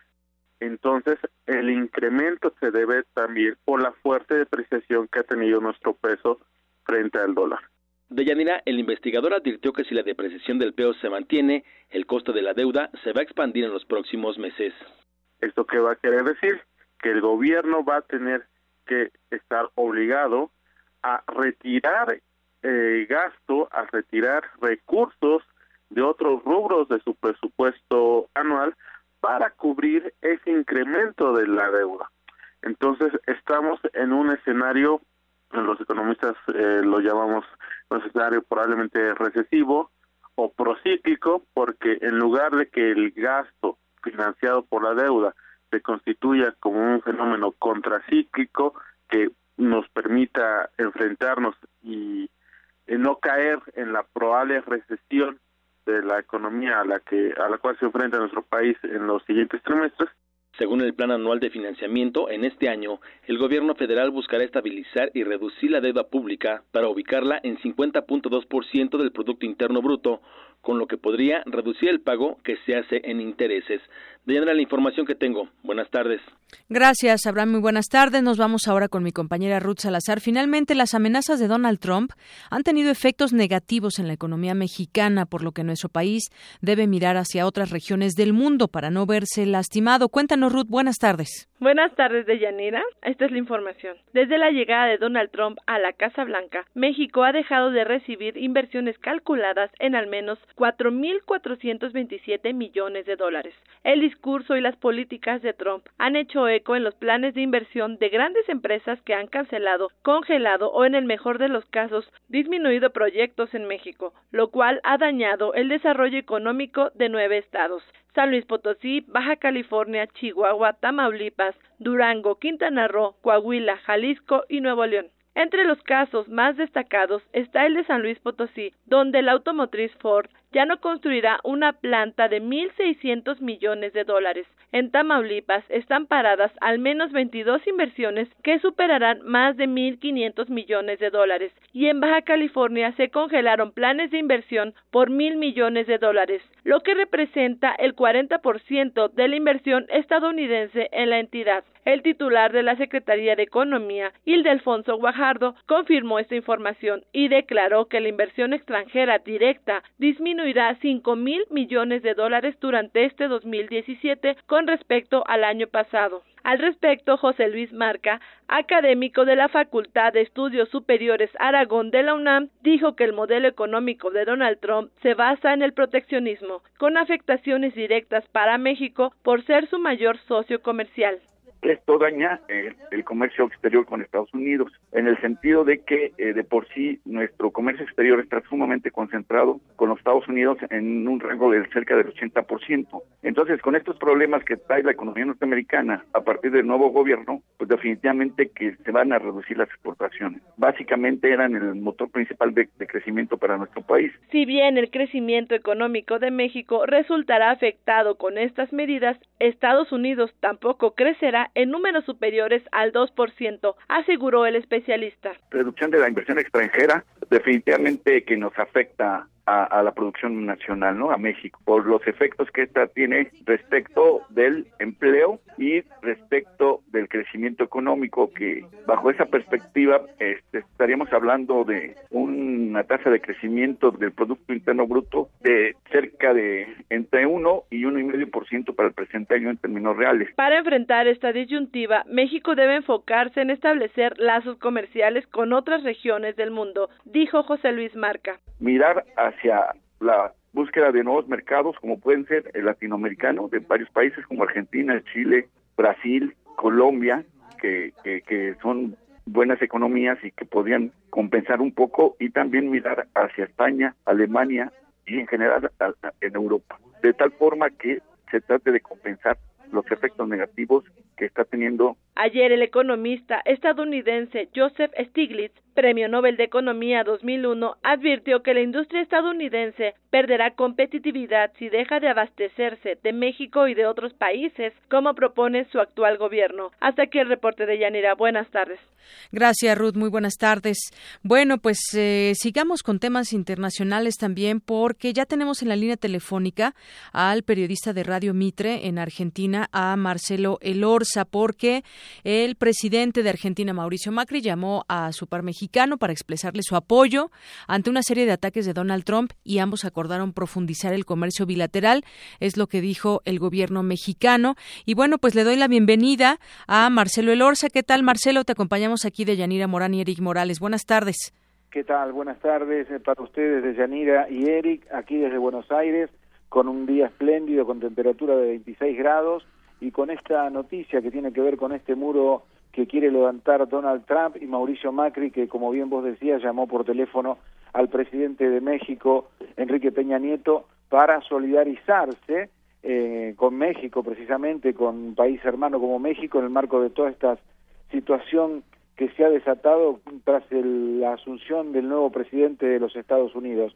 La información que tengo también de hace minutos es que en estos momentos está Macri en Brasil visitando al presidente Michel Temer y que juntos incluso, eh, no sé si van a hacer un comunicado sobre esto, pero sí que decidieron acercar al Mercosur, seguir acercando, profundizando la relación con México en cuanto a lo comercial, al intercambio comerciales, Yanira.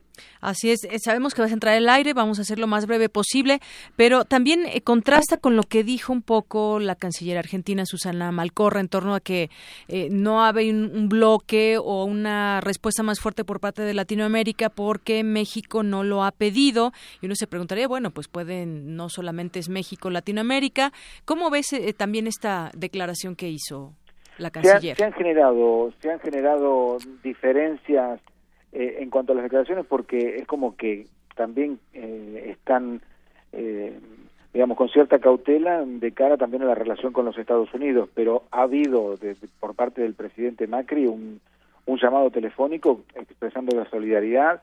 Incluso ha habido comunicados de la propia Cancillería no directamente de la canciller que a lo mejor hizo alguna declaración aislada pero sí comunicados oficiales de la Cancillería eh, digamos, eh, respaldando a México, en este caso rechazando la construcción de un muro, todos sabemos todas las connotaciones que tienen los muros a, través de, de, la historia y, más con la connotación eh, tan negativa de, de, del rechazo a la inmigración, todo lo que está proponiendo este hombre en los Estados Unidos.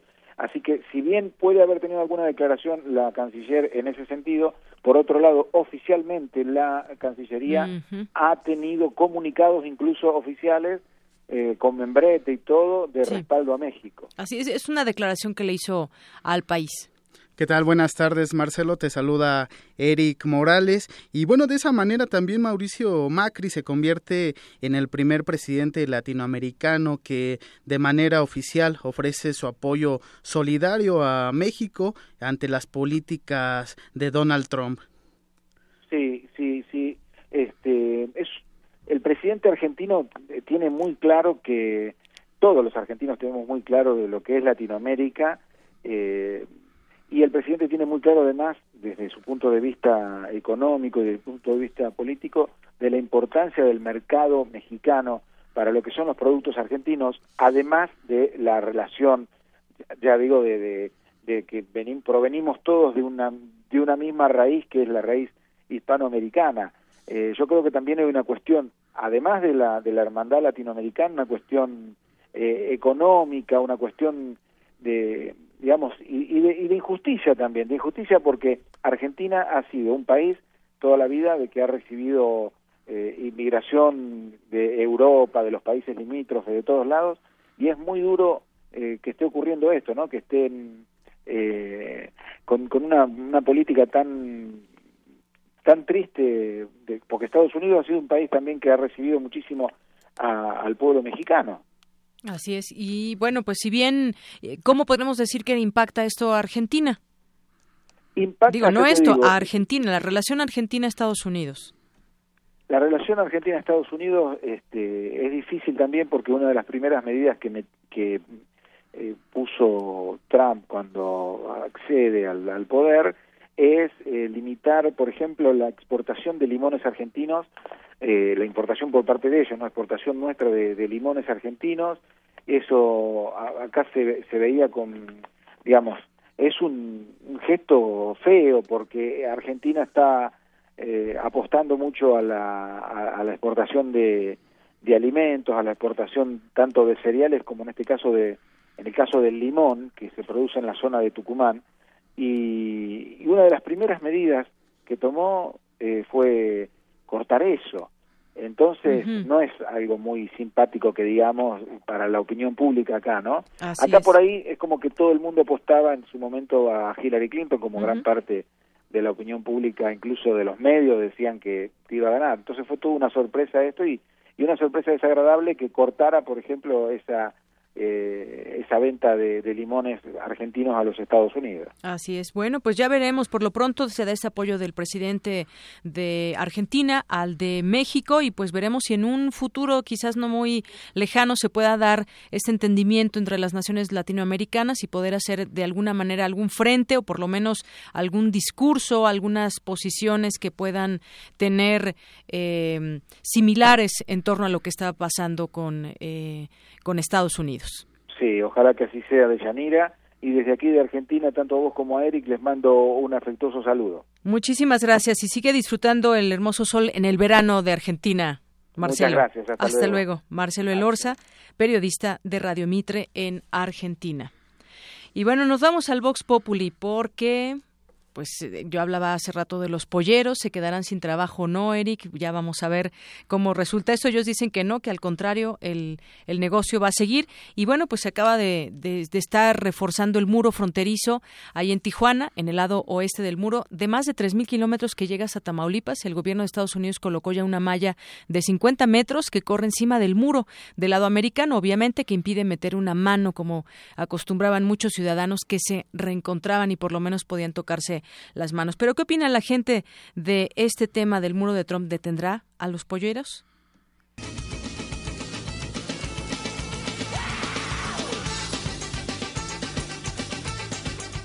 Pues una de esas incrementa, ¿no? Yo creo que el muro no va a evitar que siga habiendo gente que se quiera ir al otro lado. O sea, estos cuates que son toda una industria, pues se consiguen un nuevo modelo de negocio por ahí, ¿no? Yo creo que puede ser eso. No, yo creo que va a aumentar porque pues la necesidad, la necesidad económica sobre todo eh, hace que pues se crean, se crean nuevas este, maneras de brincar, de saltar lo que sea. Y de alguna manera pasan porque pasan. No, la cuestión de los polleros tiene que seguir por alguna parte o conseguir los permisos que sean necesarios pero el negocio pues tiene que seguir. No, pues incrementa, ¿no? Porque les bloquea la forma de, de cómo ellos han venido haciendo ese, tipo de labor, ¿no? Digo, no es una labor, pues dentro de lo justo, ¿no? Pero es a lo que orillan este tipo de situaciones.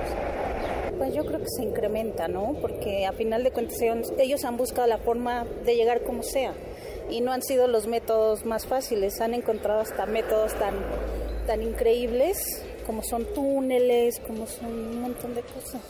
Entonces, no, la verdad no creo. No, no, no creo. Eso no, eso no va a terminar nunca. Eso siempre va a estar. Sí, entonces no creo que con eso.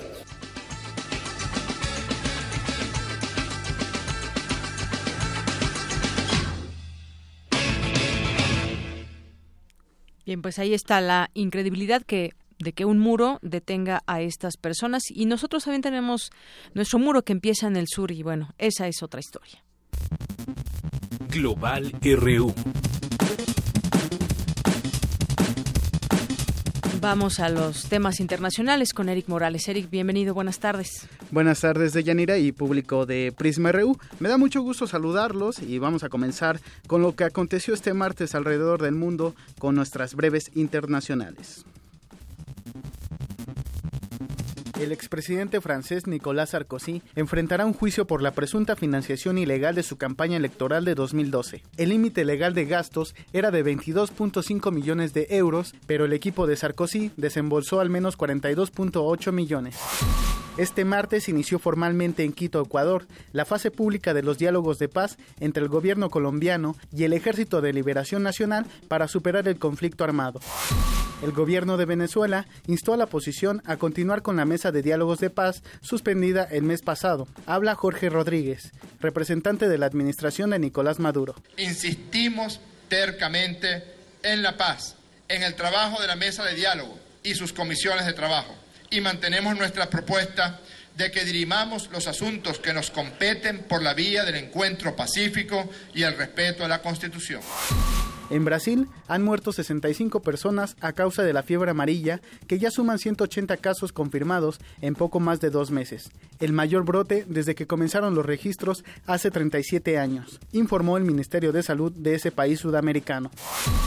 El presidente de Argentina, Mauricio Macri, sostuvo una llamada telefónica con su homólogo mexicano para solidarizarse frente a las políticas migratorias y de seguridad adoptadas por el mandatario estadounidense Donald Trump en contra de México.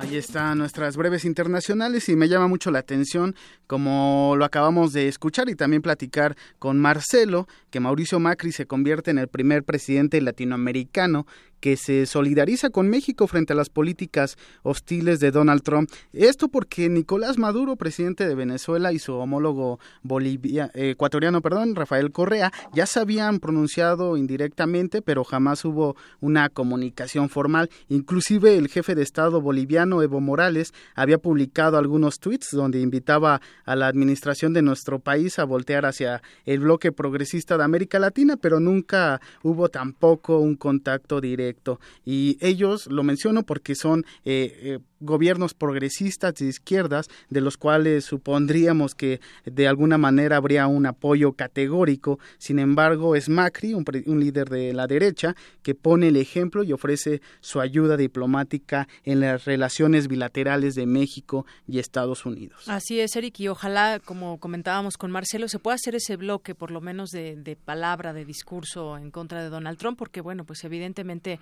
se afectan ciertas cosas. Ya nos decían especial cómo afectaba también Argentina esta nueva relación con Estados Unidos. Así es, y bueno, pues es también recordar que el expresidente chileno Ricardo Lagos también se pronunció y se dijo decepcionado porque en la reciente cumbre de la Comunidad de Estados Latinoamericanos y Caribeños no se llegó a un pronunciamiento eh, oficial y categórico contra las medidas de Donald Trump. Y en más información relacionada precisamente con este mandatario estadounidense, los gigantes tecnológicos de Silicon Valley se unieron para pronunciarse en contra de los decretos antiinmigrantes de la Casa Blanca. Escuchemos la siguiente información que les preparé.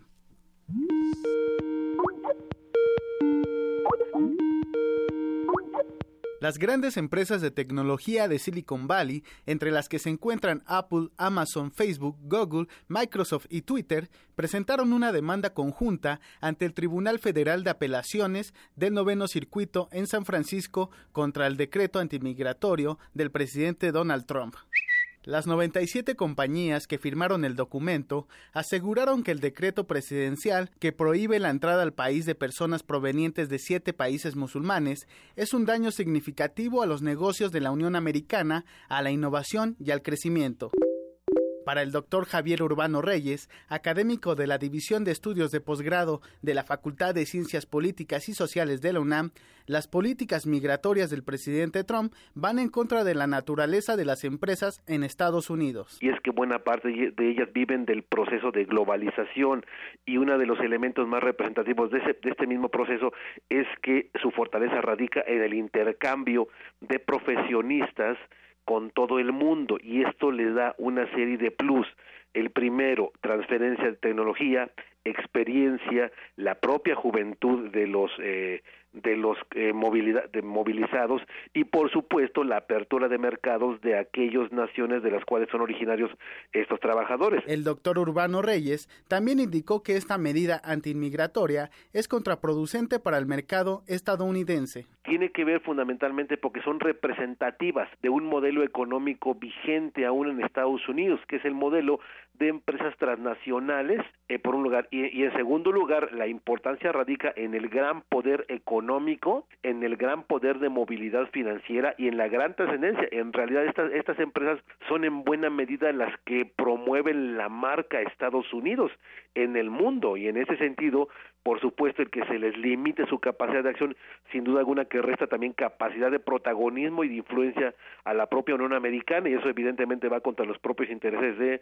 Estados Unidos en lo general y de la propia administración eh, Trump eh, en lo particular. El decreto presidencial de Donald Trump podría considerarse como una amenaza a los gigantes de Silicon Valley, pues podría afectarlos en distintos ámbitos como la movilidad laboral, el mercado internacional y el intercambio tecnológico.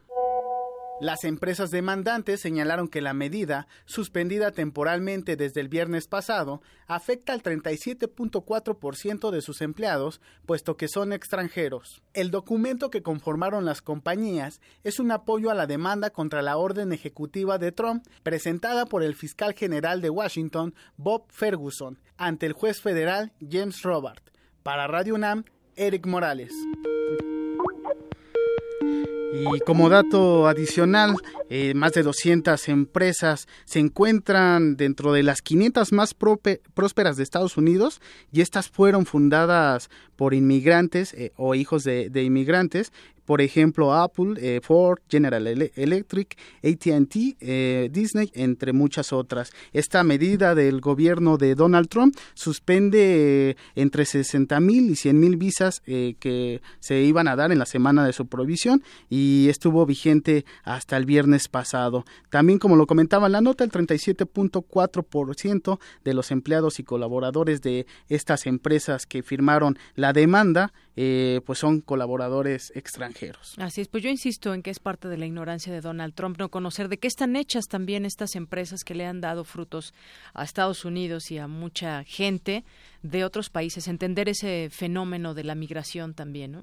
Y que como lo comentaba el especialista, eh, son parte importante del motor económico de, de, de, Estados Unidos. Así es. Y bueno, en otra información, un nuevo informe de Amnistía Internacional titulado El Matadero Humano denunció que alrededor de 13 mil personas fueron ahorcadas en secreto en la prisión de Saidaya eh, allá en, Siria. La cifra se basa en el resultado de una investigación de un año, incluyendo entrevistas con 84 testigos, entre ellos guardias de seguridad, detenidos, jueces y abogados, informó esta organización. Eh, la forma en la que operan es que en medio de la noche los presos sirios son informados de que van a ser trasladados, con los ojos vendados son llevados a, a celdas, de sus celdas a terrenos de la prisión, de esta prisión, en la capital de Damasco y bueno, pues 50 personas son ahorcadas dos veces por semana.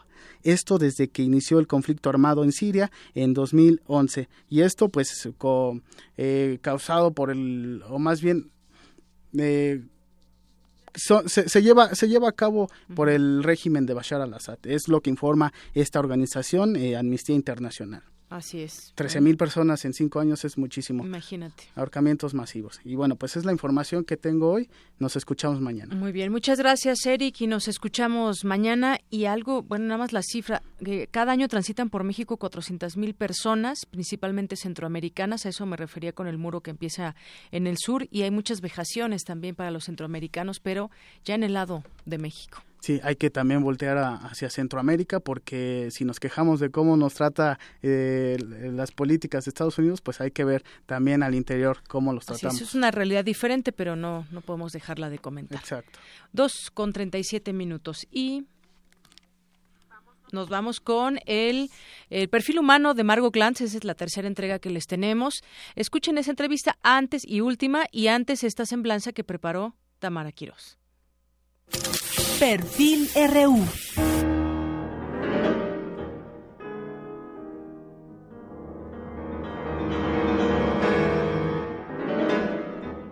Margot Glantz es maestra en letras inglesas por la Facultad de Filosofía y Letras de la UNAM y doctora en letras hispánicas por la Universidad Soborna de París. Su labor literaria se ha desarrollado en la narración, ensayo, periodismo, crítica y traducción. Con más de 60 años de trayectoria, ha sido galardonada con el Premio Magda Donato por las genealogías, el Premio Javier Villaurrutia por Síndrome de Naufragios, Premio Nacional de Ciencias y Artes en el área de Lingüística y Literatura y el Sor Juana Inés de la Cruz en la Feria Internacional del Libro de Guadalajara por El Rastro. Fue directora general de Publicaciones y Bibliotecas de la Secretaría de Educación Pública, directora de literatura en el Instituto Nacional de Bellas Artes, agregada cultural con cargo de ministro en la Embajada de México en Londres y fundadora de la revista Punto de Partida. Además, ha impartido cursos en la UNAM, Yale, Princeton, Harvard y Stanford. Este es el perfil humano de la profesora emérita, escritora y periodista Margot Glantz.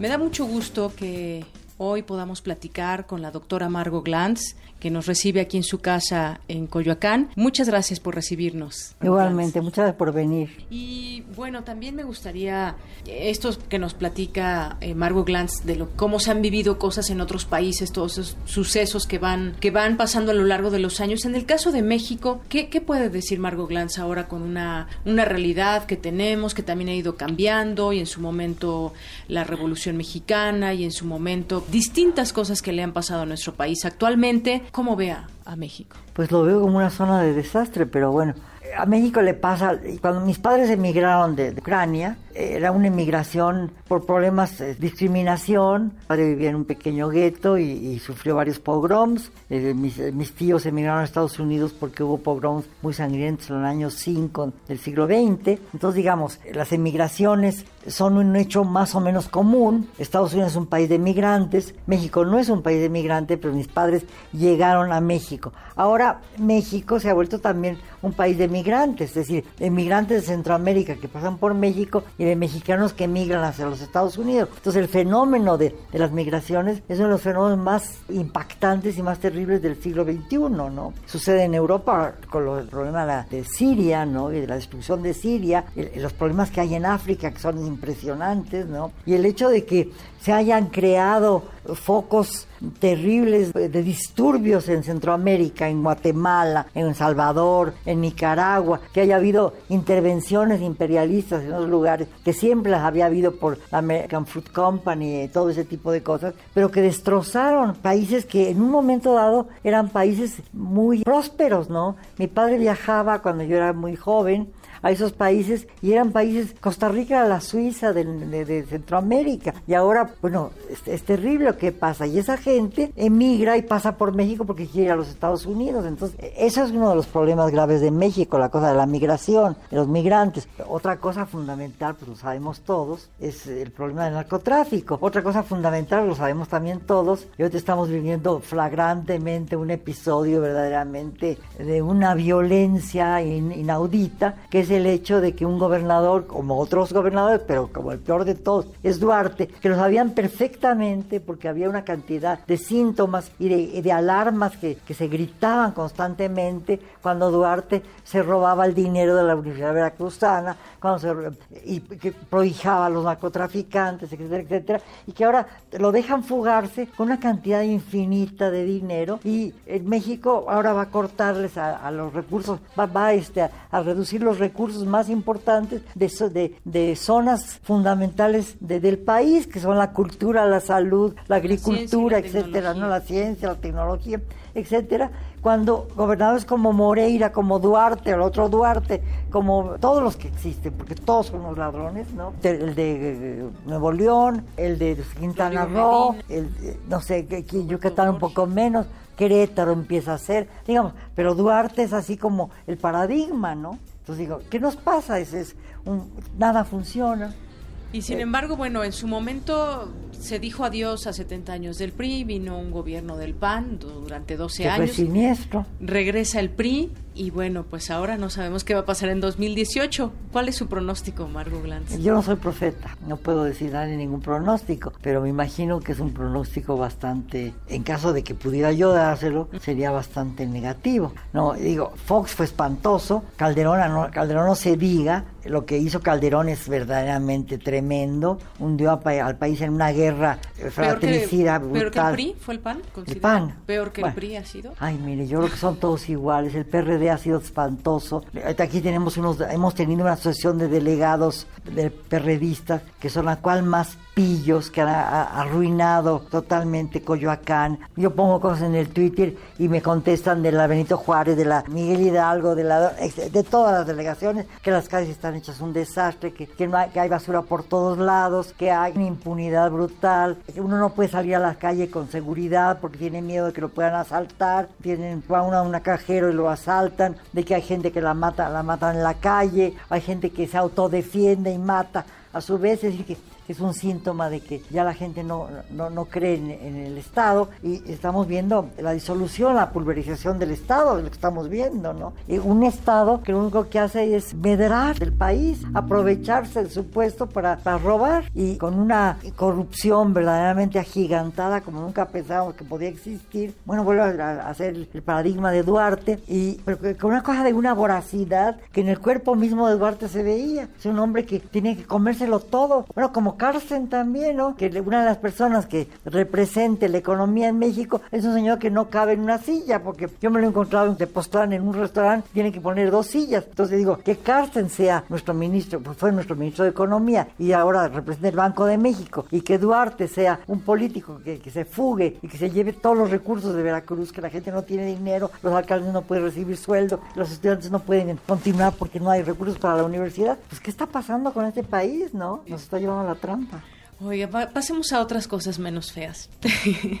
Usted vive en un barrio muy bonito que es Coyoacán. Le diré, dejó de ser bonito. Hay que ver lo que pasó el Día de Muertos. Los Días de Muertos fue algo verdaderamente monstruoso, porque lo único que hace el delegado es alquilar los espacios públicos para atraer de una manera inusitada hasta eh, diversiones de feria que solo caben en un lugar específico para una feria y no en una calle angostísima como Allende o como, o como Tres Cruces, ¿no? Que había unos, unos este, juegos que llegaban, que eran como grúas, así inmensos. Cerraron todas las calles, no podían entrar, el tráfico se volvió infinito, las calles estaban infectas, que, bueno, es horrible, ¿no? Eh, ¿A nombre de qué se hace eso, no? No, no, eso no, no, es, no es elitismo, eso es una forma de destrucción, de hacer que, que la gente haya la, la, cosa más, este, falta de, de, cultura, falta de interés en las cosas, horrible a mí me parece. ¿Cuánto tiempo tiene viviendo aquí? 46 años. Y en algún momento pues ha habido también, digo, es al final de cuentas es un barrio bonito pese a estas cosas que de pronto los delegados creen que van bien y pues las traen a fuerza y demás, pero ¿qué, le ha dado también este, este lugar, bueno, Coyoacán? Este, Coyoacán es, maravilloso, eh, está lleno de sitios históricos, caminar por Francisco Sosa es una delicia, el parque de Coyoacán era muy bonito, ahora pues está invadido, pero es bonito vivir en Coyoacán, pero ya casi no podemos salir de su casa, mi calle está llena de coches, que es casi imposible circular, ¿no? Bueno, yo quisiera preguntarle, ya que estamos aquí en los micrófonos de Radio UNAM en su casa, usted trabajó muchos años en Radio UNAM. Cuénteme un poco cómo recuerda esa época, qué hacía en la radio, qué programas tenía. Bueno, yo tuve muchísimos programas en, radio de muy diversos tipos. La mayor parte de los programas derivaban de mis cursos. Empecé en los años 60, eh, un poco después de que se fue Maxau, no me acuerdo quién era el director, di cursos sobre teatro, porque estaba, eh, yo estaba trabajando en, el CUT, Fui muchos años profesor en el CUT y luego en la Casa del Lago. Entonces daba cursos sobre teatro de los siglos de oro, sobre el teatro del siglo XIX, el teatro XX, teatro mexicano, teatro griego, teatro latino. Y muchísimos de esos cursos, se yo pequeños programas con guiones, que, sé, que al principio los leía yo, luego ya los leía otras personas. Luego dejé de estar en Radio Universidad y cuando regresé pues seguí trabajando sobre temas que me iban interesando. Y muchos de esos programas se publicaron en la revista Los Universitarios, que ya desapareció y que dirigía en... que fue, tuvo muchos directores y en una época la dirigió Margarita García Flores, que fue una gente muy bien, pero que tuvo una enfermedad y, dejó de, ser activa, ¿no? Pero tengo muchísimos y muchísimos y muchísimos programas de muchos tipos, ¿no? De, literatura, de sociología, de, museos, de arte, etcétera, ¿no? Y bueno, recuerdo muchísimo la década del 60, en que estaban en Radio Universidad gente como Carlos Monsiváis, como Nancy Cárdenas, con Juan López Moctezuma, que tenía un programa de jazz que era muy famoso, los programas de Nancy, Sergio Gusic, Nancy y Carlos Monsiváis, hacían programas muy, muy, muy vívidos, ¿no? Muy críticos, siempre Monsiváis fue muy crítico, Nancy también, y, bueno, colaboraban con Max Au, que fue un gran intelectual y que realmente le dio consistencia a la universidad. Yo no recuerdo quién lo fundó, ustedes tampoco recuerdan ahorita, pero creo que la, la, la, época en que Radio Universidad adquirió su fisionomía propia, aunque tenía pocos medios materiales, ¿no? que todavía, todavía no tiene tampoco muchos, pues fue con, con Max Out, ¿no? Luego recuerdo muchos otros directores, por ejemplo, pues un músico muy importante que también estuvo conmigo en París, que era Joaquín Gutiérrez Heras, que era un, gran músico y un gran compositor y, y que también hacía la música para muchas películas. Pues con toda esa gente yo estuve vinculada, iba yo a, la universidad cada semana a grabar. A veces tenía, tenía programas martes y viernes a ver, en algún tiempo. También otra cosa que recuerdo de la universidad eh, es que se hacían dramatizaciones radiales, ¿no? Y yo hice una, por ejemplo, que fue muy divertida en los años 80. Adapté para radio Monja Casada Virgen y Mártir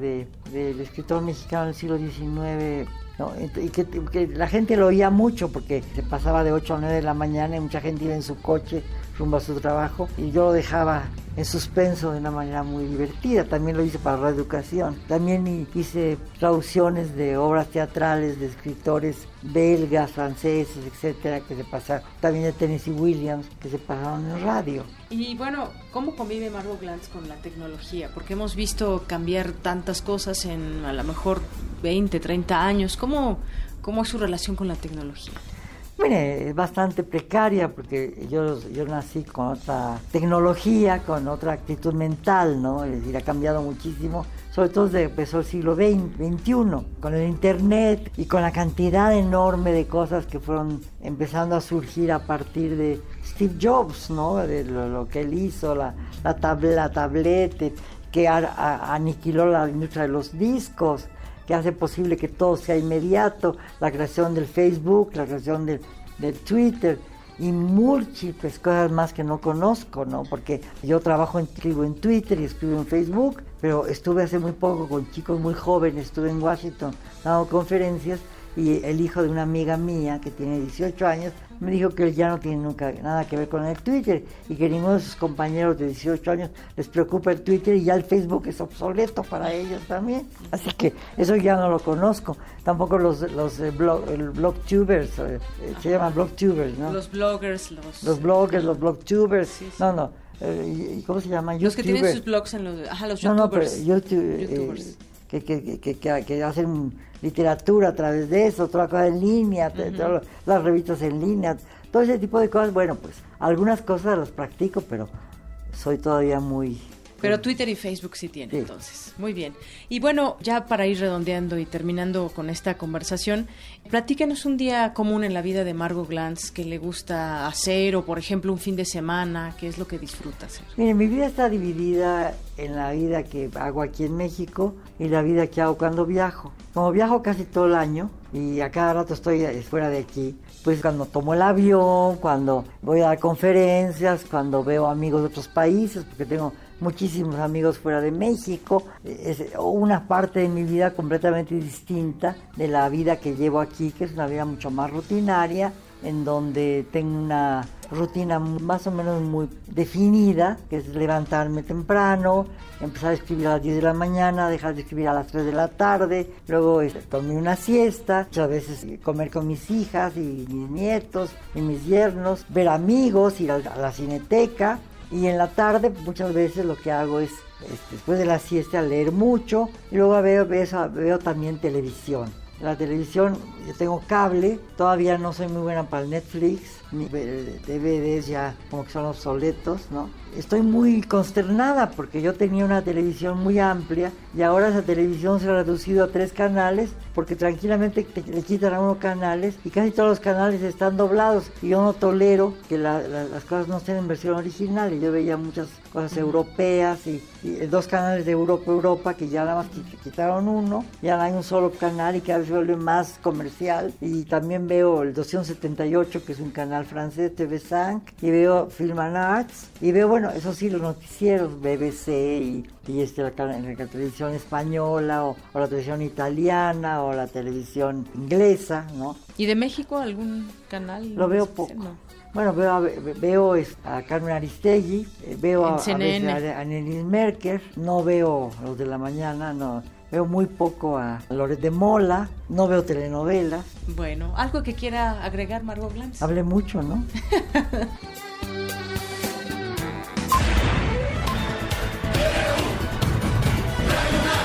Prisma RU. Con Deyanira Morán. Queremos conocer tu opinión. Síguenos en Twitter como arroba PrismaRU. Para nosotros, tu opinión es muy importante. Síguenos en Facebook como Prisma RU. Zarpazo RU. Adelante, Isaí. Bienvenido, buenas tardes. Muy buenas tardes, Deyanira. Oye, te quiero preguntar algo. ¿Conoces quién es? ¿Sabes? Bueno, ¿sabes quién es Mohamed Ali? Mohamed Ali, pues un jugador de fútbol. No. bueno, había un, había un, había un Mohamed bueno, este, Pero el que tú dices este es otro. Es el, era, era, un boxeador. Era un boxeador, exactamente. Bueno, Perdóname. Pues tenemos, tenemos, preparada, no, perdón, a la audiencia. Mohamed Ali, el boxeador, y el otro, que ¿cómo era? Mohamed, nada más, ¿no? Sí, Mohamed. Mohamed, el, el Bueno, pues hace 53 años, cuando Ali tenía 22, Ali. en aquel entonces, en 1964, este, anunció, anunció su cambio de nombre. Escuchemos este efeméride.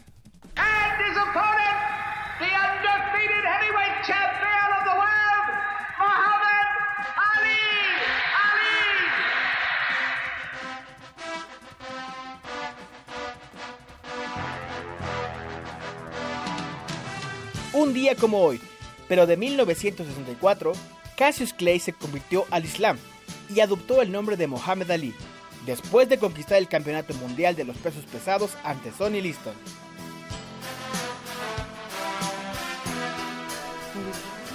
Bueno, como lo escuchamos hoy en la efeméride, Mohamed Ali tenía 22 años cuando anunció que pertenecía al movimiento musulmán negro en Estados Unidos. Después se cambió el nombre a Cassius X en honor a Malcolm X, pero finalmente eh, eh, elige a Mohamed, jefe del movimiento musulmán en Estados Unidos, lo bautizó como Mohamed Ali, hoy hace 53 años. Y bueno, cambiando de información, la selección mexicana llegó a Las Vegas para disputar el partido amistoso frente a Islandia este miércoles. Los dirigidos por Juan Carlos Osorio quieren ganarse un lugar en el selectivo que disputará la Copa Oro y Copa Confederaciones. Habla Jürgen Damm, seleccionado nacional. Un partido muy importante para nosotros, para podernos mostrar. Estamos muy, muy agradecidos con la confianza que nos da el profesorio de, de poder estar acá.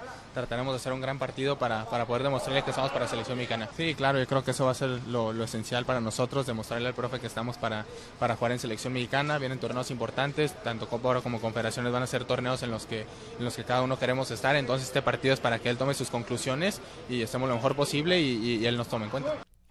Por su parte, Ricardo Ferretti, técnico de los Tigres, sugirió que la selección mexicana debería viajar a Sudamérica para entrenar para enfrentar partidos frente a las a las selecciones de Conmebol, por lo menos una vez al año, ya que eso daría mayor nivel deportivo a los jugadores. La selección mexicana y más con los juegos en Estados Unidos es de las selecciones que más gana dinero.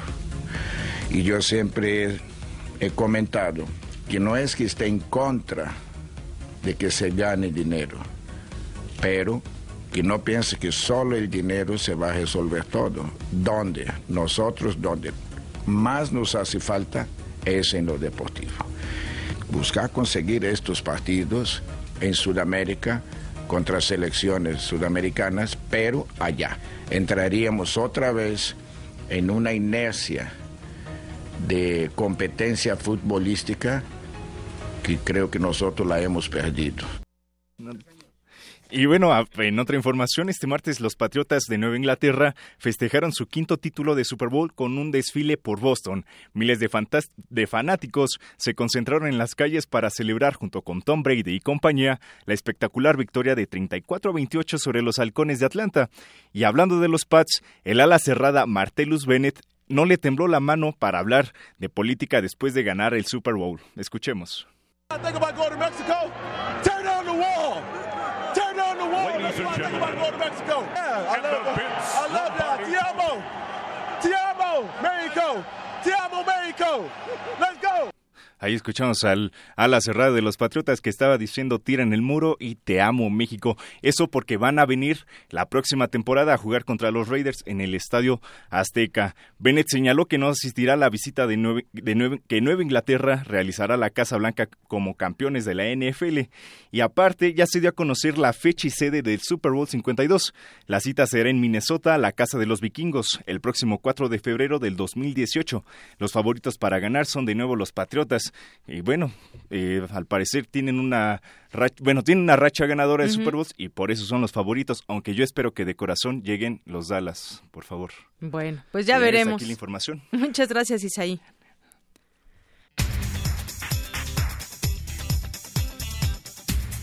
Bueno, y antes de irme con mi compañero eh, Toño, eh, hay un incendio en las instalaciones del planetario Alfa allá en Nuevo León. No se sabe más información. Les tendremos más detalles en nuestros cortes informativos. Ahora sí nos vamos contigo, Antonio Quijano. Buenas tardes. Buenas tardes, Deyanira y al público de Prisma RU.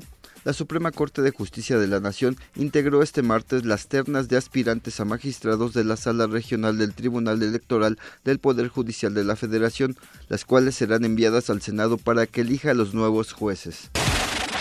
El colectivo Las Constituyentes CDMX Feministas lamentó que el aborto no haya sido incluido como un derecho en la Constitución Política de la Ciudad de México. Por ello, exigieron que sea retomado en una ley secundaria. El gobierno de México, a través de la Secretaría de Relaciones Exteriores, lamentó la aprobación del Parlamento de Israel para legalizar asentamientos construidos sin autorización oficial en propiedad privada palestina en Cisjordania. John Kelly, secretario de Seguridad Nacional de Estados Unidos, afirmó que México puede ser un gran aliado en la lucha contra el tráfico de heroína y metanfetaminas. Ante un comité de la Cámara de Representantes, consideró que nuestro país puede tomar ese papel si la Casa Blanca le ayuda a erradicar los cultivos de amapola. De Yanira hasta aquí el resumen de la segunda hora. Muchas gracias, Toño. Buenas tardes y buenas tardes a usted que nos sintoniza todos los días. Gracias por su compañía. Yo soy Deyanira Morán y a nombre de todo el equipo de Prisma RU le deseamos que tenga una excelente tarde.